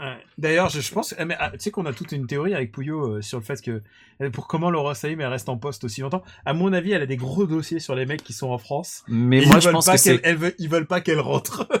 mais moi, je pense que c'est la mascotte de la Maison Blanche, Lolo Haim. Franchement, euh, elle est, elle est très appréciée là-bas, hein, j'en suis sûr. hein. Ah bah écoute, euh, écoute, écoute, je, je vais, je vais la suivre. Ah non, je la suis déjà. Désolé. De Alors, toute façon, je, je la RT tellement que c'est un peu comme Ouais. si tu la suivais, même si tu la suis pas. Et alors moi, je vais, je vais recommander. Bah, je me suis dit dans tout ça, je vais quand même recommander les X-Men, mais les vrais, c'est-à-dire ceux qui sont en comics. Et je vais recommander ma, ma une de mes périodes, euh, pas, peut-être pas préférées, mais clés. C'est la période où je les lisais quand j'étais ado. C'était des, ça sortait en entre 88 et 89. Et c'était la période, euh, toujours par Chris Claremont, qui est le, le plus grand auteur de- des X-Men à ce jour. Mais c'est le type qui a revampé les X-Men et les a modernisés complètement. Il quoi. les a remodernisés et il est surtout il est resté pendant 15 ans euh, scénariste. Il- C'était le seul à comprendre. Euh, c'était avant que ça devienne trop compliqué à, à suivre et c'était avant qu'il y ait aussi trois trois titres par mois ou dix titres par mois. Il y avait qu'un seul titre qui s'appelait Uncanny X-Men et c'était. Et c'était le seul et c'était mensuel. C'était pas compliqué à suivre à l'époque. Et euh, cette période, je me suis juré que si je, si je deviens youtubeur, attention, attention, ah oui, euh, attention bientôt. Ça Je peut C'est ferai- une menace, monsieur Andreev. non, non, C'est non, ça. je pense que c'est- l'heure de, c'est bientôt l'heure de lancer le Patreon. Mais en tout cas, si je fais un, un YouTube, je, je parlerai juste de cette période-là parce que c'est une période très importante à mon avis et qui est très sous-estimée euh, des X-Men parce que c'est ni Byrne ni Ghibli, c'est entre les deux et c'est l'époque qui était dessinée par et c'est Mais les- j'adore. C'est mon époque c'est préférée. je époque où les X-Men étaient pourchassés et vraiment tu Ouais. avais un sentiment de danger. Wolverine était moins puissant, tu sentais la douleur quand il se faisait vraiment frapper. euh, Il y avait les maraudeurs. il y avait les maraudeurs et donc ils se font mass- les X-Men se font massacrer Massacrer, par les maraudeurs. ouais. Euh, Colossus est out, Nightcrawler est out, Kitty Pryde est sur le point de mourir. Euh, ils, vraiment, ils sont tous out et c'est le moment où euh, où Claremont fait un shuffle complet de l'équipe. Il a introduit de nouveaux personnages comme Longshot, il fait revenir Dazzler. Euh, il invente, euh, enfin, il arrive, il fait entrer Psylocke, qui est Et juste, euh, Dazzler, Longshot, Longshot, c'est mon personnage de cœur. J'adore Longshot. qui est un personnage qui a rien à voir avec les X-Men, mais Ah, complètement. Mais, mais il l'a, il l'a fait intégrer euh, au X-Men à ce moment-là. C'est le retour où Havok, Havok prend une énorme importance et il devient une espèce de parole morale de, de l'équipe. Avec et Polaris. Ororo, Ororo, à savoir Storm, est, euh, est la chef de, ce, de cette équipe qui est en pleine déroute et qui en même temps n'a pas de pouvoir. C'est, euh, aussi, euh, c'est un truc qui est venu euh, de, si vous vous souvenez de la série Superminds, où, où le héros, qui s'appelle en français les, les, les Misfits of Science, Ouais. euh, c'est ça s'appelait Superminds en français, c'est Misfits of Science en- aux États-Unis. Et euh, où le héros a pas de pouvoir et quand même arrive à, à diriger une équipe. Et c'est un, un archétype qui a été réutilisé après dans Heroes d'ailleurs. Euh, Enfin, mal, vraiment- hein, parce que Heroes. euh, ouais, non, non, mais je veux dire, c'est un archétype quoi, euh, qui est Mm. né euh, et, et Claremont a vraiment utilisé ça. Il a fait de Storm une personnage ultra badass alors qu'elle n'avait pas ses pouvoirs. Bah, le se- redesign aussi a bien aidé parce qu'il en a fait une punk, elle était formidable. elles, ils se font décimer et en même temps ils sont pourchassés et c'est le moment et c'est un moment clé de moment de leur histoire où ils vont euh, jusqu'à sacrifier leur vie évidemment euh, vous savez tous très bien que Storm ni Storm ni Wolverine sont morts mais mais c'est vraiment un comics très très bien écrit et c'est le moment où ça devenait palpitant. Euh, chaque numéro, tu attendais la suite chaque mois et c'est pas parce que je les ai lus gamin, euh, je les ai relus il y a pas si longtemps et je trouve que c'est tellement euh, un moment clé et sous-estimé et j'aimerais pas qu'ils en fassent un film en fait. Alors, Daniel, justement, c'est c'est marrant que t'en parles et ça, ça, ça rejoint ce que je disais tout à l'heure, c'est que moi, c'est les X-Men, quand je les ai découverts à l'époque, c'était avec cette série-là, c'est peut-être même l'une des seules séries que j'ai j'ai lues de l'époque, et c'est justement moi ce qui m'avait marqué et plu, c'était ce côté euh, définitif, euh, désespéré, etc. et qui m'a tellement fait chier qui après euh, a fait que j'ai lâché les X-Men. C'est quand bah tu revenais au cycle et finalement oh, bah finalement euh, c'est pas si grave que ça. Ils sont revenus dans l'école, ils sont revenus dans l'école, Voilà, ils ont et- reconstruit l'école, et ils ont refait une base à l'ancienne. Et du coup c'était moins bien. et c'était moins bien. ils ont Mais- viré, ils ont viré Claremont surtout. Voilà, Ouais, mais du coup, Et- mais je, je voilà, j'appuie ta recommandation parce qu'effectivement, moi, c'est un des rares comics X-Men qui m'est vraiment marqué euh, à l'époque comme aujourd'hui, quoi. Donc je Et mettrai, je- le lien, je vais- je mettrai le lien sur le site. Euh, Il y a des intégrales qui sont sorties il y a deux ans, je crois. Et, euh, vous trouverez, c'est euh, écrit par Clarisse Claremont et Marc Silvestri. Et c'est une période vraiment euh, qu'il faut redécouvrir et réappréhender. Je pense que c'est un de mes arcs préférés. En... Et c'est à l'époque où les arcs ne sont pas définis par les volumes de BD. Maintenant, on fait des arcs narratifs sur six numéros pour qu'ensuite on vende la BD, le, le volume derrière et que ça soit plus facile pour tout le monde de les lire. Mais à l'époque, c'était des fleuves. C'était vraiment Ouais, ouais, les- clairement. chaque numéro se suivait, il y avait une continuité, c'était allé- c'était vraiment une Et puis il y avait des sous-intrigues en fait, il y avait Ouais. des subplots. Moi je vais je vais appuyer ta recommandation aussi parce que c'est vraiment une époque que j'aimais beaucoup et comme tu l'as dit, c'était pas compliqué à suivre, il y avait une série X-Men alors qu'il y avait trois séries Spider-Man par exemple, ça foutait le bordel. Euh, mais c'était facile à suivre, mais ça veut pas dire que les histoires étaient simplistes parce qu'au contraire, clairement t'as vraiment apporté une complexité, Euh, il jouait avec euh, tous les concepts de réalité parallèle euh, avec euh, avec Rachel Summers notamment euh, a- C'était à l'époque, j'étais gamin et j'avais, je- je- j'en chiais pour comprendre. Il a vraiment introduit plein de concepts euh, qui étaient novateurs à l'époque, et c'est vrai que est-ce que c'est si sous-estimé que ça? Moi, je me rends pas bien compte. Moi, je pense qu'il est sous-estimé. Après, moi, je regarde par rapport aux, aux collectionneurs et parfois au marché des originaux. Et Ouais. c'est quand même, et quand même, il y a, il y a des fans. Il y a des fans de cet arc. Parce que Sylvestri, c'est quand même pas un manche, quoi. Il dessine quand même vachement moins bien. importants que euh, les fans de la période Jim Lee. Euh, D'accord. la période Jim Lee où c'était, où ils sont quand même pourchassés, mais la période Jim Lee a été très importante. euh, Moi, je préfère le, Pour le dessin de Sylvestri, en fait, je crois. Ben moi, je suis plutôt Steve Silvestri. Et, Ouais. je- et vraiment, et c'est aussi Wolverine était vraiment bien écrit à l'époque. Euh, c'est un mec qui refuse le leadership des X-Men. On lui Ouais, alors que, alors qu'après, il l'a pris 15 fois. Il a été Avengers. Le, il a été Ninja. Enfin, c'est à l'époque où il n'était pas sur surexploité. Et quand il accepte des responsabilités, c'est vraiment un contre-cœur. Et tu le sens qu'il est un ces- et qui sont acculés. Et c'est ça les X-Men quand ils sont acculés, qui sont vraiment intéressants. Et quand il y a pas de sentiment de danger, eh bah, bah ça donne X-Men Last Stand, euh, tu vois. Ça donne, Voilà, c'est Ouais, ça. vrai. Et ça donne même la plupart des films qu'on on ça, donne le, voilà, et c'est ce que je disais tout à l'heure, c'est le problème des films, c'est que, pff, bon, voilà.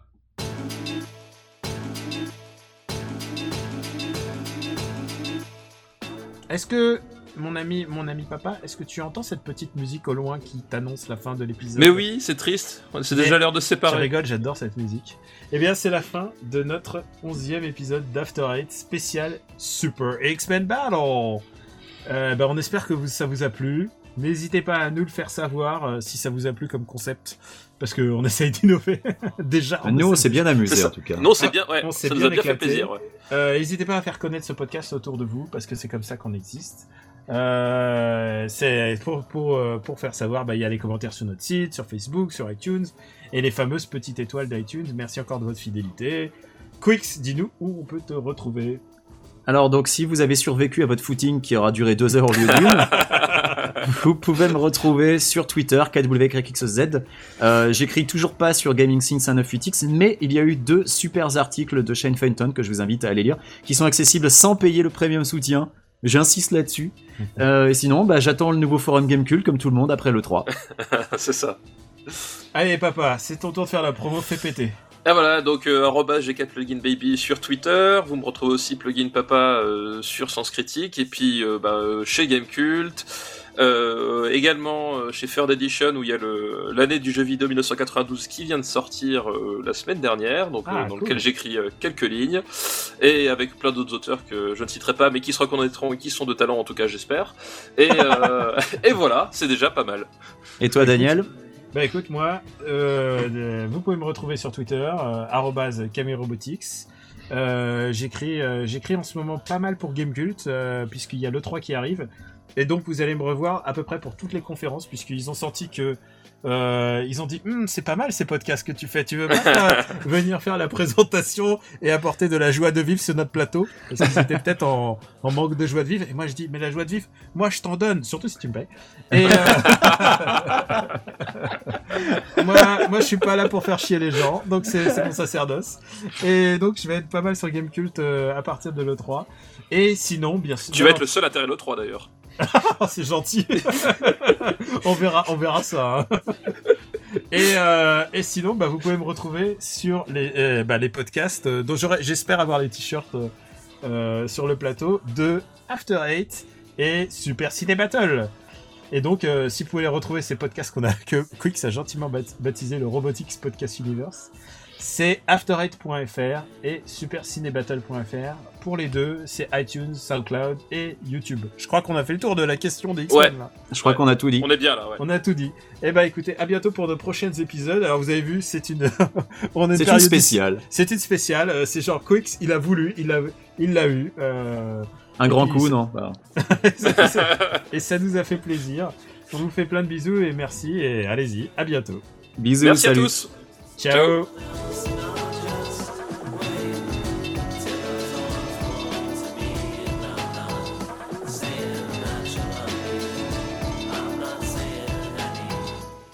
Ah, euh, D'abord, j'espère que vous avez tous les, tous les deux une, euh, une reco. Moi, c'est une reco générale. Je vais recommander un comics, mais Ok. Moi, j'ai une reco surprise. Ouais, tu nous as dit un truc qui, ferait- qui nous ferait plaisir après. Voilà, normalement, ça vous Alors- fera plaisir. Un doigt dans le cul. Eh ben, retourne-toi. Bravo, tu as gagné.